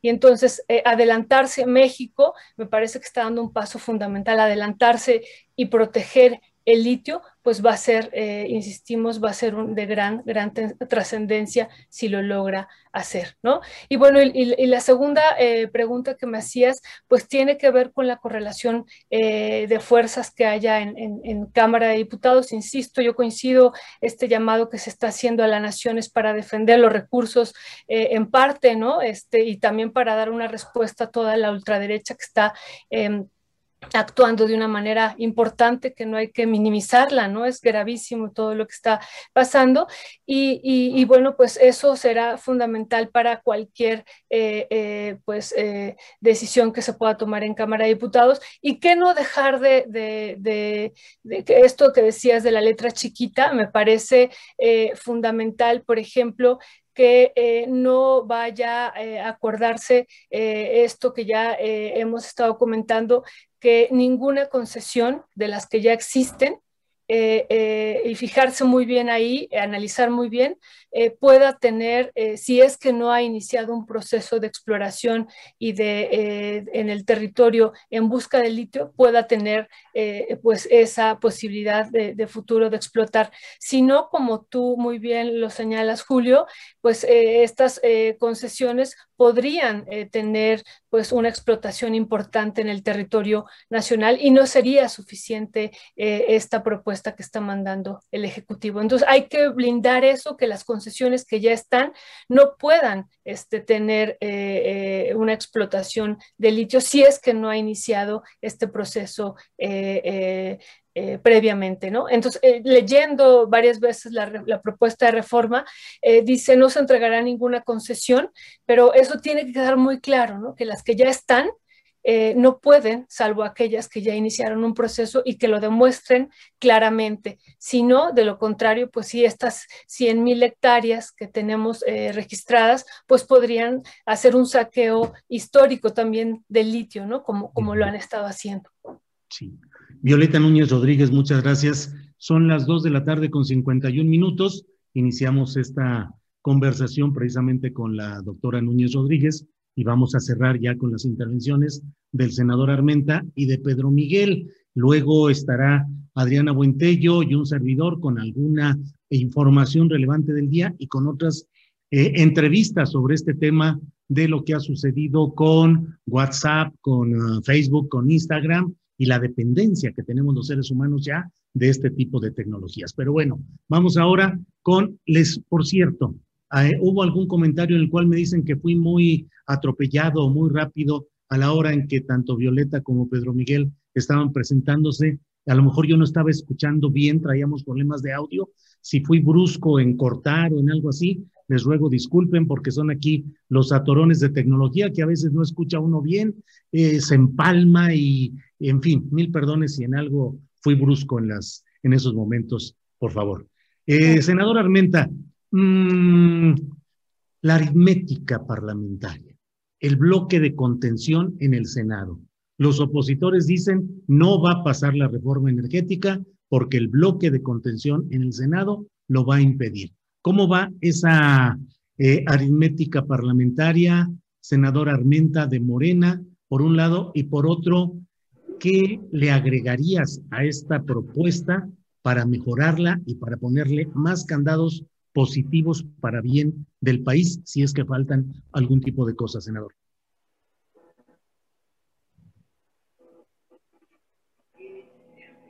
Gracias, Julio.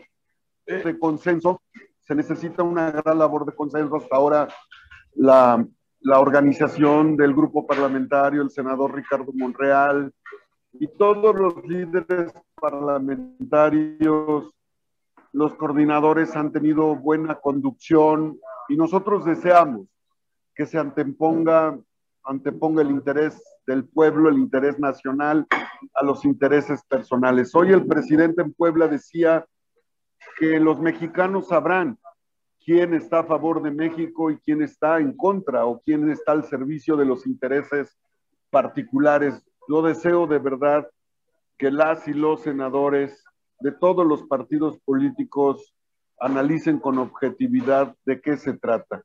Y, confío en que vamos a tener una discusión, un debate, va a haber argumentación suficiente.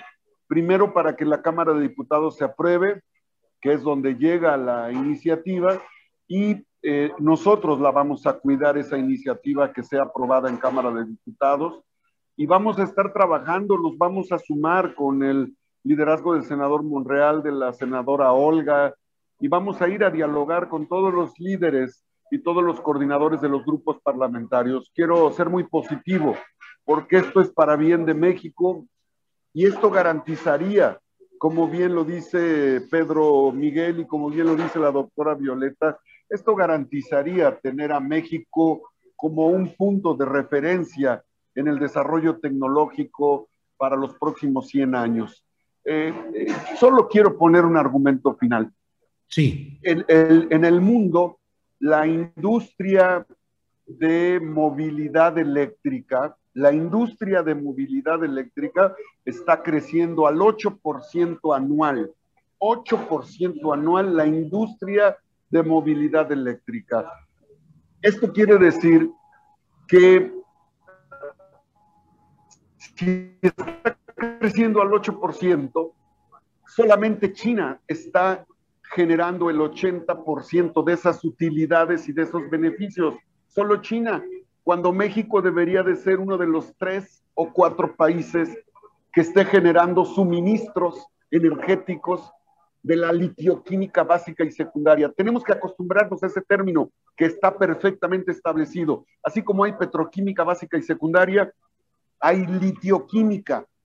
Quiero compartirles que el litio se encuentra en nuestro organismo para atender problemas neurológicos, en la industria de la farmacéutica. El litio no solamente servirá para las baterías en la transición de la movilidad eléctrica, también está en los paneles solares, en los celulares, en las, en los, en las tablets, en las computadoras, en la cerámica, en los azulejos, en los adoquines, en los platos, en los lubricantes, en los focos, en las grasas para la maquinaria, en los aceites automotrices, en las tuberías, en los polímeros. Con el litio se fabrican llantas de automóviles, sillas de plástico, fundas de celulares, en la metalurgia de polvos, tuercas, tornillos, clavos, por la ligereza de su consistencia se utiliza en la aeronáutica, en la industria aeroespacial, en instrumentos de laboratorio, en, en micas de lentes, en lentes de contacto, en espejos, en instrumentos de laboratorio, en purificación de aire, en generación de ozono. Bueno, más de 3.000 subproductos de la, de la litioquímica básica y secundaria. Todo eso hay que explicarle a los senadores para que, para que se defina que la patria es primero. La recuperación del litio pasa por este principio. La patria es primero. Yo estoy seguro que, que los senadores, que vamos a lograr la mayoría, en el Senado de la República y en la Cámara de Diputados. Muy bien, muchas gracias, senador Armenta. Pedro Miguel, te toca cerrar y me gustaría, ojalá pudiéramos tener, eh, ahondar un poco en este tema de cuánto necesita la gente entender que ya hay un, ya hay cada vez más entendimiento y más comprensión de este tema, pero todavía parece un tema como para iniciados. El litio como que suena así de, bueno, pues tal vez sí sea algo muy, hasta de ciencia ficción. Ahorita que hace la enumeración el, el senador Armenta de todos los productos en los que interviene esta materia, pues te quedas diciendo, híjole, mano. Entonces, ¿Qué, es lo que tienen que hacer los mexicanos para entender y para participar y para defender eventualmente una propuesta como esta que se va a topar con el muro de intereses pues de los diferentes partidos y de intereses también económicos transnacionales y nacionales? ¿Qué hay que hacer, Pedro Miguel? Está muy fácil. Tratemos de imaginar una industria refresquera sin industrias de botellas, de vidrio de plástico. Pues no se puede el litio es el envase de la energía. Es tan simple como eso. Por eso tiene todo el sentido del mundo que vaya pegado eh, el, asunto del litio al asunto eléctrico. Porque estamos viendo hacia adelante y estamos viendo que si queremos energía eléctrica, tenemos que tener litio. Eh, en otras palabras, tenemos que tener dónde almacenarlo, pues es el topper en donde echas el pozole de la electricidad, te lo puedas llevar, transportar, guardar, etcétera. Creo que no es nada complicado de entender, ¿no? Eh, pero fíjate que además eh, creo que hay, hay una perspectiva muy importante eh, que es el vuelco político que esto representa en términos de que llevamos tres años de estar oyendo una y otra vez que la 4T quiere contaminar, que quiere asesinar a Greta Thunberg, que esto es petrolera, es carbonífera, ¿no?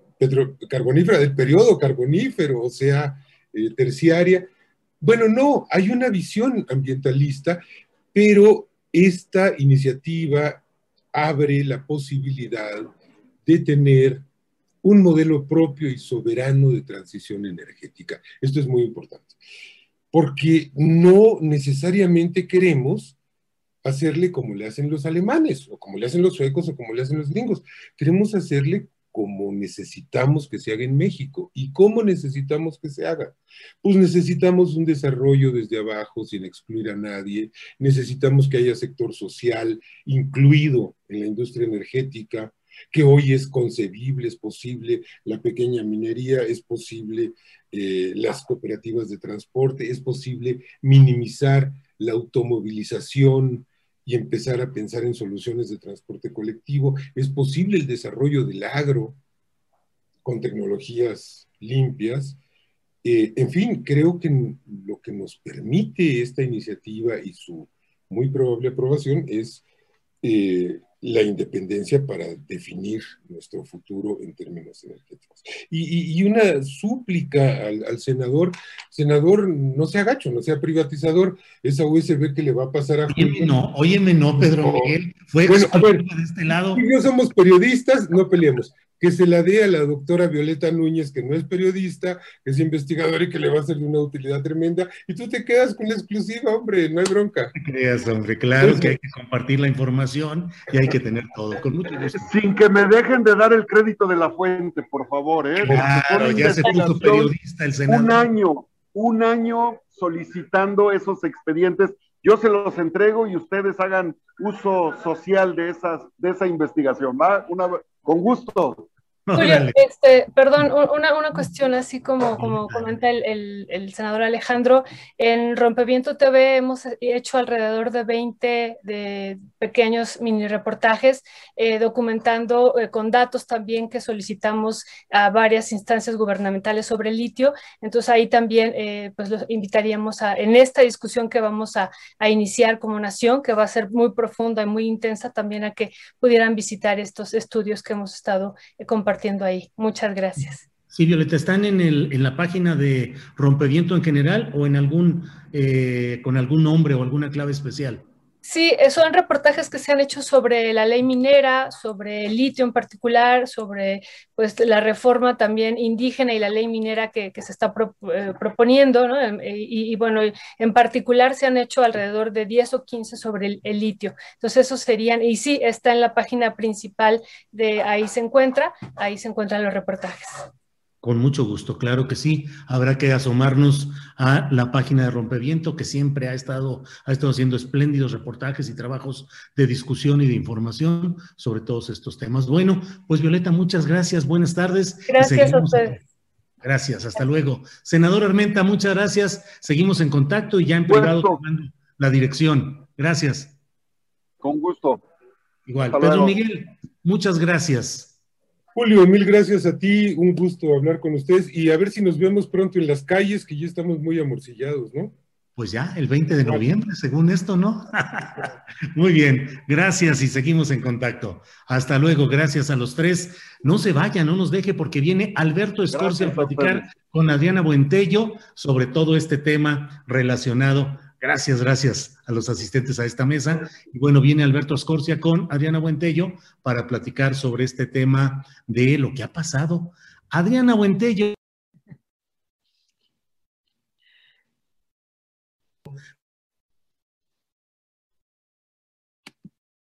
Ya no supe, a ver cómo vamos, cómo andamos. Ya andamos por acá. Ya andamos por acá. Adriana, buenas tardes qué relajo con todo esto de las redes y de, del WhatsApp, sobre todo, que a nosotros como equipo, pues ahí es donde estamos permanentemente peloteando la información y todo esto, pero pues así está Adriana. Julio, pues está bien complicada la situación para comunicarse. Evidentemente, ya los que tenemos ciertas rutinas, pero yo digo, yo te pregunto, Julio, ¿cómo te va de apocalipsis zombie? Pues aquí estoy así. Este, primero, pues que tenemos que reordenar todo nuestro sistema de trabajo, este, luego brincarnos a otras redes, que bueno, por Telegram o en el propio, en la escaleta que nosotros ponemos en Gmail, este, pues ahí estamos brincándole, pero bueno, vas a tener ahorita una entrevista muy interesante. Yo debo salir para un compromiso de una entrevista que, está concertada, pero te dejo eh, con la información del día y con esta entrevista tan interesante que vas a tener con Alberto Escorcia, Adriana Buentello. Por eso te preguntaba, Julio, que cómo estabas de, Apocalipsis Zombie, porque te va a tocar entrenar, así que córrele, Julio. Sí, sí, me voy a ir corriendo porque no sé ni siquiera si vaya a funcionar el Uber. Bueno, pues muchas gracias, Adriana, y, nos vemos. Gracias. Gracias, Julio. Pues nos vemos el día de mañana, que llegues muy bien a, tu compromiso y nosotros nos quedamos por acá con nuestra querida audiencia. La verdad es que me emociona mucho platicar de las redes sociales, porque a lo mejor muchos de ustedes ya saben que me he dedicado pues muchos años a investigar, eh, a manejar estrategias de redes sociales y el tipo de comunicación que se mantiene a través de las redes sociales ha cambiado absolutamente todo, creo que en el planeta entero. Así que vamos a tener en unos momentos más, vamos a, de ver si ya eh, anda por acá conectado. Por acá está, ya creo, ya está conectado Alberto Escorcia. Me da muchísimo gusto siempre platicar con Alberto Escorcia porque él es eh, periodista y también precisamente investigador de redes sociales, pues para ver qué pasó. ¿Cómo estás, Alberto? Muy buenas tardes. Buenas tardes, muy bien, aquí con esta falla global, ¿no? le decía yo a Julio que cómo le iba de Apocalipsis Zombie. Alberto siempre, porque además ya van varias horas, creo que alrededor de las 10, 20, 10 y media de la mañana que tenemos estas fallas y los que ya tenemos cierta eh, cotidianidad o en, en, este uso de las redes sociales para nuestras labores diarias, pues evidentemente nos pegó fuerte, pero ¿cómo has visto esta situación, Alberto, y qué se sabe al respecto?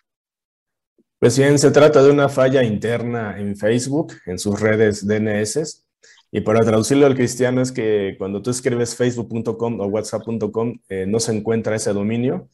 De hecho, eh, hay gente que está reportando que el dominio de Facebook está en venta y ya le contestó el, director de Twitter que cuánto cuesta el dominio de Facebook para comprarlo. Entonces, de eso se trata, de que esta falla en las redes internas de Facebook afectan a todas sus compañías como WhatsApp, Instagram y, este, y todos los servicios como Facebook Messenger. Entonces no se encuentran y va a tardar esta, esta falla unas horas más. Una falla DNS a veces dura un día completo, pero como se trata de una gran compañía, quizás lo resuelvan en un par de horas. Pero básicamente de se trata. No se trata de un hackeo, no se trata de un ataque, sino que se trata de una falla, como si hubieran desconectado un cable interno, es más o menos, para tratar de explicarlo. Gracias, Alberto. Pues algo estuvimos viendo una declaración que puso, me parece, en Twitter, a ver si la puede poner Andrés, que creo que se la mandé, eh, Andy Stone, ¿no? que es el encargado de comunicaciones de Facebook, que eh, están trabajando para que todo vuelva a la normalidad lo antes posible. Dice, pedimos disculpas por cualquier inconveniente, que somos conscientes, dice, de que algunas personas tienen problemas para acceder a nuestras aplicaciones y productos. Lo interesante, Alberto, es que pues, además de que estas empresas y sobre todo la empresa, eh, pues Mark, eh, todo lo que maneja Mark Zuckerberg, pues nos hemos dado cuenta todo lo que dependemos de ciertas aplicaciones, pero eh, no sé si te ha pasado, todavía creo que no estamos todos en Telegram, creo que todavía no hay mucha concientización de que quizás sea mejor Signal o, o, alguna otra aplicación. ¿Qué, ¿Qué, reflexiones te vienen a la mente en estos momentos, Alberto? Porque vemos que pues estos monstruos, Facebook y Google, son los que prácticamente dominan todo el planeta en temas informativos y pues de lo que platicaba hace ratito Julio es cierto, nos estábamos comunicando como equipo a través del Drive, pero es de Google. ¿Cuántos productos no usamos de Google y dependemos de una o dos empresas, ¿no? En términos de comunicación y de información. ¿Cómo ves tú esta, esta situación, Alberto? Pues es el problema de depender ¿no? de estas grandes compañías y de cómo se han adueñado de Internet. Ahora solamente son, son cuatro, ¿no? Google, Twitter, Facebook y YouTube los que dominan eh, Internet. Pero también Telegram se estaba cayendo hace ratos porque con esta falla masiva, eh, la gente empezó a utilizar otros servicios y también algunas telefónicas empezaron a tener fallas por la saturación de servicio. Y nos muestra lo vulnerables que somos en Internet, ¿no? Eh, justamente mucha gente estaba empezando a hacer la mudanza a Telegram, pero esa, esa mudanza masiva fue la que empezó a hacer que se cayera. Y yo al menos en, el trabajo tuvimos que abrir un grupo en Twitter, imagínate, para poder comunicarnos, ¿no? Este, pero aquí lo curioso es que la gente no, no, no, empezó a llamar casi tanto, ¿no? No sé si lo notaste. Sí. Pero ya nos acostumbramos tanto al texto y, hay que reflexionar qué, qué tanto le estamos dejando en nuestra vida porque las pérdidas calculadas de esta falla en estas horas por la organización NetBlocks son de 161 millones de dólares. Desde las 10.22 de la mañana hasta las 15.09 de ahorita, van más de 160 millones de dólares. Y yo creo que va a ser un poco más, o sea, puede afectar un poco la economía global. Estaba viendo el reporte de esta compañía que hace el análisis, que puede tener un impacto en la economía global porque se cayeron todos los servicios y como la, toda la gente sabe, pues mucha gente vive de Internet, vive de Instagram, vive de publicar en Facebook. Entonces, ¿cuántos medios de comunicación se van a ver afectados en sus visitas? Eh, es un pequeño caos. Eh, las fallas antes han durado poco, pero ahorita lleva bastantes horas. Claro, Alberto, y también nosotros, por ejemplo, en particular notamos que no pudimos, eh, ya estábamos mudándonos de, en, la, en la forma de hacer la transmisión y lo empezamos a hacer eh, a través de StreamYard. Y también, no sé si tú conozcas eh, esta plataforma que es para transmisiones e incluso también digo, si sea parte también del, del arsenal de Zuckerberg porque no encontré yo eh, quién, quién eh, digamos, era dueño de esta plataforma, pero igual eh, también este, tuvimos que regresar a lo que hacíamos y con poquito tiempo de anticipación, así que andábamos corriendo por todos lados este, a través de Twitter, luego mandábamos los, mismos mensajes que por correo, que por SMS, que por... Y, y, la verdad es que sí se vuelve un caos, ¿no? Se vuelve un caos cuando, cuando pues te agarra desprevenido y además en pleno horario laboral, Alberto. Sí, además le pegó a todo el mundo. Este, yo también intenté subir algunas cosas a Twitter, por ejemplo, un video y, tardaba mucho y, marcaba algunas intermitencias y también comunicarme por teléfono. Y fue cuando empecé a buscar que otros países se habían caído y fue en todo el mundo. Y también en los demás países marcaba fallas en las telefónicas, sobre todo de telefonía móvil de otros países. Entonces, yo creo que falta mucho por saber. Eh, ahorita si la gente se mete a facebook.com les va a aparecer como que no aparece, o si lo intentan comprar les va a aparecer a la venta. Entonces, puede ser que sí sea una falla, como dice esta organización, NetBlocks, que hace el análisis, pero quizás eh, se abre la posibilidad, yo sin especular, que se trate de un ataque masivo. El último ataque masivo a Internet fue en 2009, cuando Rusia intentó atacar a un hacker de Georgia y se cayó casi todo Internet. Y ahí, ahí se repitió, lo explico rápido. Intentaron atacar a Twitter para silenciar a este usuario, pero cuando lograron eh, que se cayera Twitter, se cayó Facebook, se cayó Google, se cayeron varias telefónicas en Estados Unidos. Y ese es un antecedente que tenemos de hace 12 años. Entonces, hay que esperar a ver qué se, qué se menciona, porque hasta ahorita no han salido, o sea, ya dijeron que están trabajando en el asunto, pero no se ha dado ninguna declaración. Y el único reporte que tenemos es de NetBlocks, que dice que es un problema con las DNS. Las DNS es cuando tú intentas escribir el nombre y, y, no, y no, puede, no, no, lo puedes encontrar, ¿no? Por eso está caído el servicio, Adriana.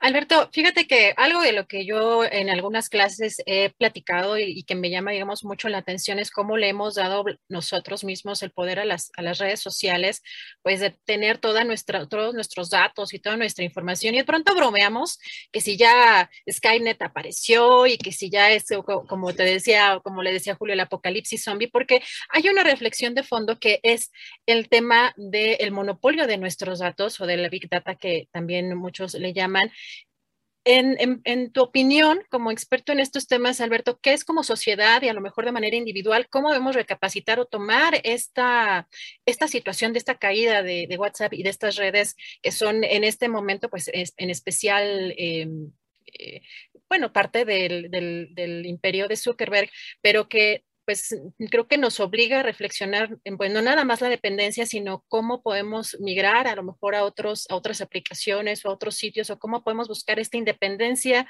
digamos, informativa. Pues bien, es que esto, lo que vemos ahora es como Facebook, Max Zuckerberg, perdón, se, se adueñó de Internet literalmente. Lo que hizo fue hacer una copia de Internet. Eh, al inicio Facebook era para contactar a tus amigos de la escuela, pero después fue copiando cosas de Twitter, de, de, otros servicios, TikTok. Este. Entonces ahora Facebook es una mezcla de todo y realmente hizo como una copia privada de Internet donde nos tiene ahí, en cierta forma, eh, usando nuestros datos, ¿no? ordenándolos, es como si fuera una granja de personas. Y eso es anti el espíritu de Internet. Al inicio, cuando se diseñó Internet, era con la idea de que cada uno pudiéramos publicar una página y usar la herramienta y comunicarnos entre todos pero por el tema de los ingresos, estas compañías crearon pues cuatro grandes versiones de Internet, o sea, Twitter, Facebook, YouTube, este, son como, como cuatro Internets donde todos hacemos todo, pero son muy frágiles, o sea, es decir, con que haya fallado un cable, con que haya fallado una conexión como hoy, porque lo de hoy es una falla bastante, pues no, no es tan compleja, si es que es eso, pero termina afectando la vida laboral, personal. O sea, ¿cuántas consecuencias va a haber el día de hoy de que la gente no se puede comunicar? ¿Y cómo podemos independizarnos? Hay que usar otras aplicaciones como Signal, como Telegram, pero el problema es que también pueden tender a dominar Internet. Yo creo que lo que hay que regresar es a, la comunicación persona a persona, pero con esta pandemia pues nos obliga a estar este, pues conectados. Yo creo que hay que diversificar los servicios pero sin embargo hay que hacer lo posible para aprender a, crear una página, hay que aprender a, usar las comunicaciones de otra forma, volver a llamar por teléfono, porque este, eh, si, se cae Facebook va a, abrir, va a llegar otra compañía. Este, y este modelo de Internet que todo lo acapara, pues está mostrando el día de hoy su primera gran crisis, ¿no? Nunca había durado tanto una falla así y nunca había sido global, habían sido cortes eh, regionales pero en este caso es en todo el mundo, Adriana. Entonces vamos a ver cuáles son las afectaciones y cómo va a recompensar a Facebook a los usuarios también. Eso hay que preguntar. Claro. Alberto, pues te agradezco mucho que nos hayas tomado esta entrevista. La verdad es que siempre es interesante platicar contigo y pues ya estaremos viendo las consecuencias y sobre todo a ver en qué momento se restablece, se restablecen los servicios de, de estas redes y estas aplicaciones. Alberto, muchísimas gracias ustedes, no, pues salen a la calle, llamen por teléfono y ven a la gente cara a cara si se lo pueden hacer. Es una buena, es una buena oportunidad. Un abrazo, Alberto, gracias. Hasta luego, igualmente. Muy interesante siempre platicar de estos temas y creo que hay varios em, puntos que hay que poner sobre la mesa, pues cómo dependemos de las redes sociales y de algunos sistemas de comunicación. Y bien lo comenta Alberto, podemos regresar de manera tradicional. En mi caso me decían eh, por ahí en Twitter que hablar por teléfono o por línea directa o línea fija, la verdad es que ni línea fija tengo. Muchos creo que ya no tenemos esta esta posibilidad o abandonamos algunas formas más tradicionales de, comunicación, pero es un buen momento para, reflexionar. Y antes de terminar con el programa, porque les recuerdo que Julio tuvo que eh, salir por un, compromiso, eh, voy a platicarles algo de la información relevante. Hemos tocado temas muy interesantes el día, el día de hoy. Sobre este tema de los eh, Pandora Papers, de los papeles de Pandora, hoy el presidente Andrés Manuel López Obrador en la conferencia mañanera dijo que se debe investigar, pero también le llamó la atención que de 3.000 personajes involucrados en esta trama, en medios de comunicación destacan particularmente cuatro, su secretario Jorge Arganis, eh, su exconsejero jurídico Julio Scherer, eh, también la pareja sentimental eh, de titular de la CFE, eh, Julia Abdala, y también el senador Armando Guadiana. El presidente, em, pues también dijo que en el caso del secretario Jorge Arganis fueron 3 millones de pesos que recibió de las acciones que le dieron en NICA y que además fue defraudado. Si les parece, vamos a escuchar. Sí, hay que hacer una investigación, este, hay que ver a quién corresponde, este, tiene que ver, desde luego, con la cuestión fiscal. Ver este, si se pagó impuestos, cuándo se llevaron a cabo estas operaciones. Son muchos, tres mil, aunque fíjense cómo son las cosas. Son tres mil y salen tres. Hasta en los periódicos y en los medios, este, donde los dueños están en las listas, sacan tres nada más. A Arganis, a Julio Scherrer y a la esposa, no, de el licenciado Bartlett. Hay también Guadiana, entonces cuatro. Son los únicos, de tres mil. Este, de ellos sucedió algo que quiero compartir con ustedes. Yo estaba enterado de que iba a salir esta investigación porque me vio el secretario Arganz y me dijo, estoy preocupado porque me pidieron un informe sobre un dinero que se depositó o deposité en un fondo y fue al extranjero y ese dinero eh, inclusive eh, me lo robaron, o sea que lo transaron, el fondo este, y no solo a mí sino a varios y va a salir este asunto. Y quiero informarle de que se trata de unas acciones que cobré cuando me retiré de ICA, que nos pagaban con acciones. Ya le pregunté, ¿y cuánto es? Este, ¿de qué tamaño es el asunto? Dice, tres millones. Le dije, ¿de dólares? No, de pesos. Ah, bueno, y Marco Cortés, quien encabeza nuevamente la dirigencia del Partido Acción Nacional, que fue reelegido precisamente este sábado, dio una lista de ocho posibles presidenciales para las elecciones en 2024. Sin la presencia, hay que decirlo también, de, por ejemplo, el expresidente Felipe Calderón y el expresidente Vicente Fox, eh, y tampoco estuvo presente el ahora prófugo ex eh, candidato presidencial Ricardo Anaya, eh, lanzó esta lista de eh, posibles cartas fuertes en la que mencionó, por ejemplo, a la entrante gobernadora de Chihuahua, Maru Campos, al gobernador de Guanajuato, Diego Sinué, una entidad o la entidad con más violencia en el país, también al de Yucatán, Francisco Vila, al de Tamaulipas, Recordemos al de Tamaulipas, señalado también, eh, tiene importantes acusaciones. Javier García Cabeza de Vaca, además de Ricardo Anaya y el eh, gobernador saliente Querétaro, Francisco Domínguez. ¿Qué opinan de estas pues aparentes eh, cartas fuertes de acuerdo con el reelecto Marco Cortés, pues ya le estaremos leyendo sus comentarios. También en la conferencia mañanera, hoy el presidente Andrés Manuel López Obrador criticó a el expresidente Felipe Calderón. Dijo que con qué autoridad moral señala que es cortina de humo el tema de la petición de perdón a España si su secretario de Seguridad Pública está en la cárcel acusado de coludirse con el crimen organizado. Escuchemos.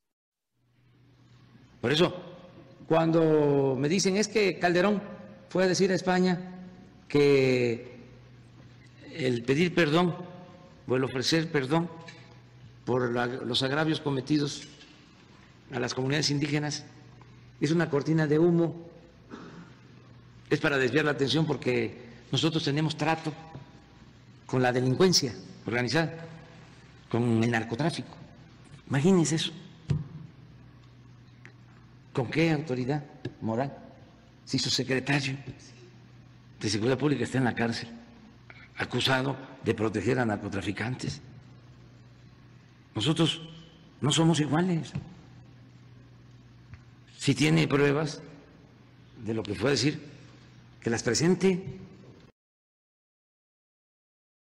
eléctrica que ya mandó el presidente eh, Andrés Manuel López Obrador al Congreso dijo que no es amenaza, pero que va a dar a conocer los nombres de legisladores que no aprueben dicha reforma. Escuchamos. Aprovechar, no, porque aquí lo vamos a estar tratando todos los días. Y de una vez, este, les digo a los legisladores, no es amenaza ni mucho menos advertencia. Nada más que no va a haber anonimato. Aquí tenemos que dar la cara a todos, porque se trata de los intereses del pueblo. Que no estén pensando que van a votar en contra de esta reforma que es para beneficiar al pueblo y nadie se va a enterar. Si no somos tapaderas. Aquí cada quien va a asumir su responsabilidad. Esto que quede también.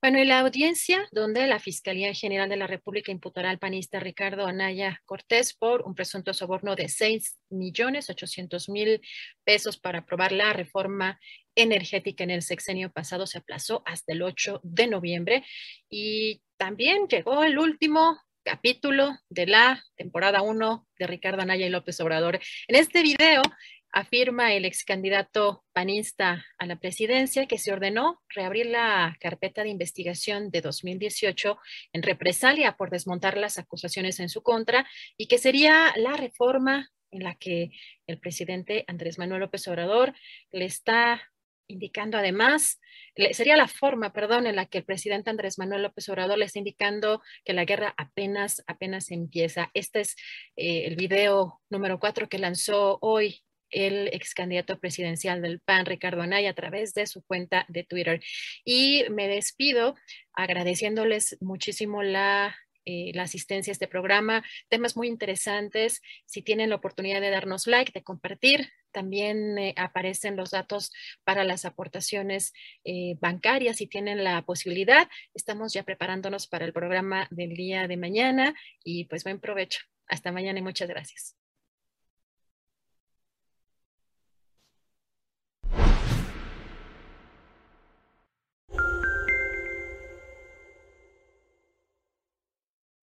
Para que te enteres del próximo noticiero, suscríbete y dale follow en Apple, Spotify, Amazon Music, Google o donde sea que escuches podcast. Te invitamos a visitar nuestra página julioastillero.com. Nada une más a la familia que los deliciosos huevos de Eggland's Best. Nos encanta su sabor, siempre delicioso y fresco de granja, además de la mejor nutrición, como 6 veces más vitamina D, 10 veces más vitamina E y 25% menos de grasa saturada que los huevos regulares. Con Eggland's Best puedes estar segura de que estás obteniendo lo mejor. Eggland's Best, mejor sabor, mejor nutrición mejores huevos. Visita eclanspest.com para más información. ACAST powers the world's best podcasts. Here's a show that we recommend. The Real Housewives is a guilty pleasure for most, but if you're looking to not feel guilty about that pleasure, tune in to Everything Iconic with me, Danny Pellegrino, where I break down all the messy moments and behind the scenes antics of Bravo's popular franchise. And on Everything Iconic, I also interview celebrity guests like Kelly Ripa, Kiki Palmer, Drew Barrymore, Cameron Diaz, and more about their guilty pleasures, their past work, and so much more. So if you're pop culture obsessed and find yourself watching way too much reality TV like me, tune in to Everything Iconic with Danny Pellegrino wherever you listen to podcasts. ACAST helps creators launch, grow, and monetize their podcasts everywhere. ACAST.com. Para que te enteres del próximo noticiero, suscríbete y dale follow en Apple, Spotify, Amazon Music, Google o donde sea que escuches podcast. Te invitamos a visitar nuestra página julioastillero.com.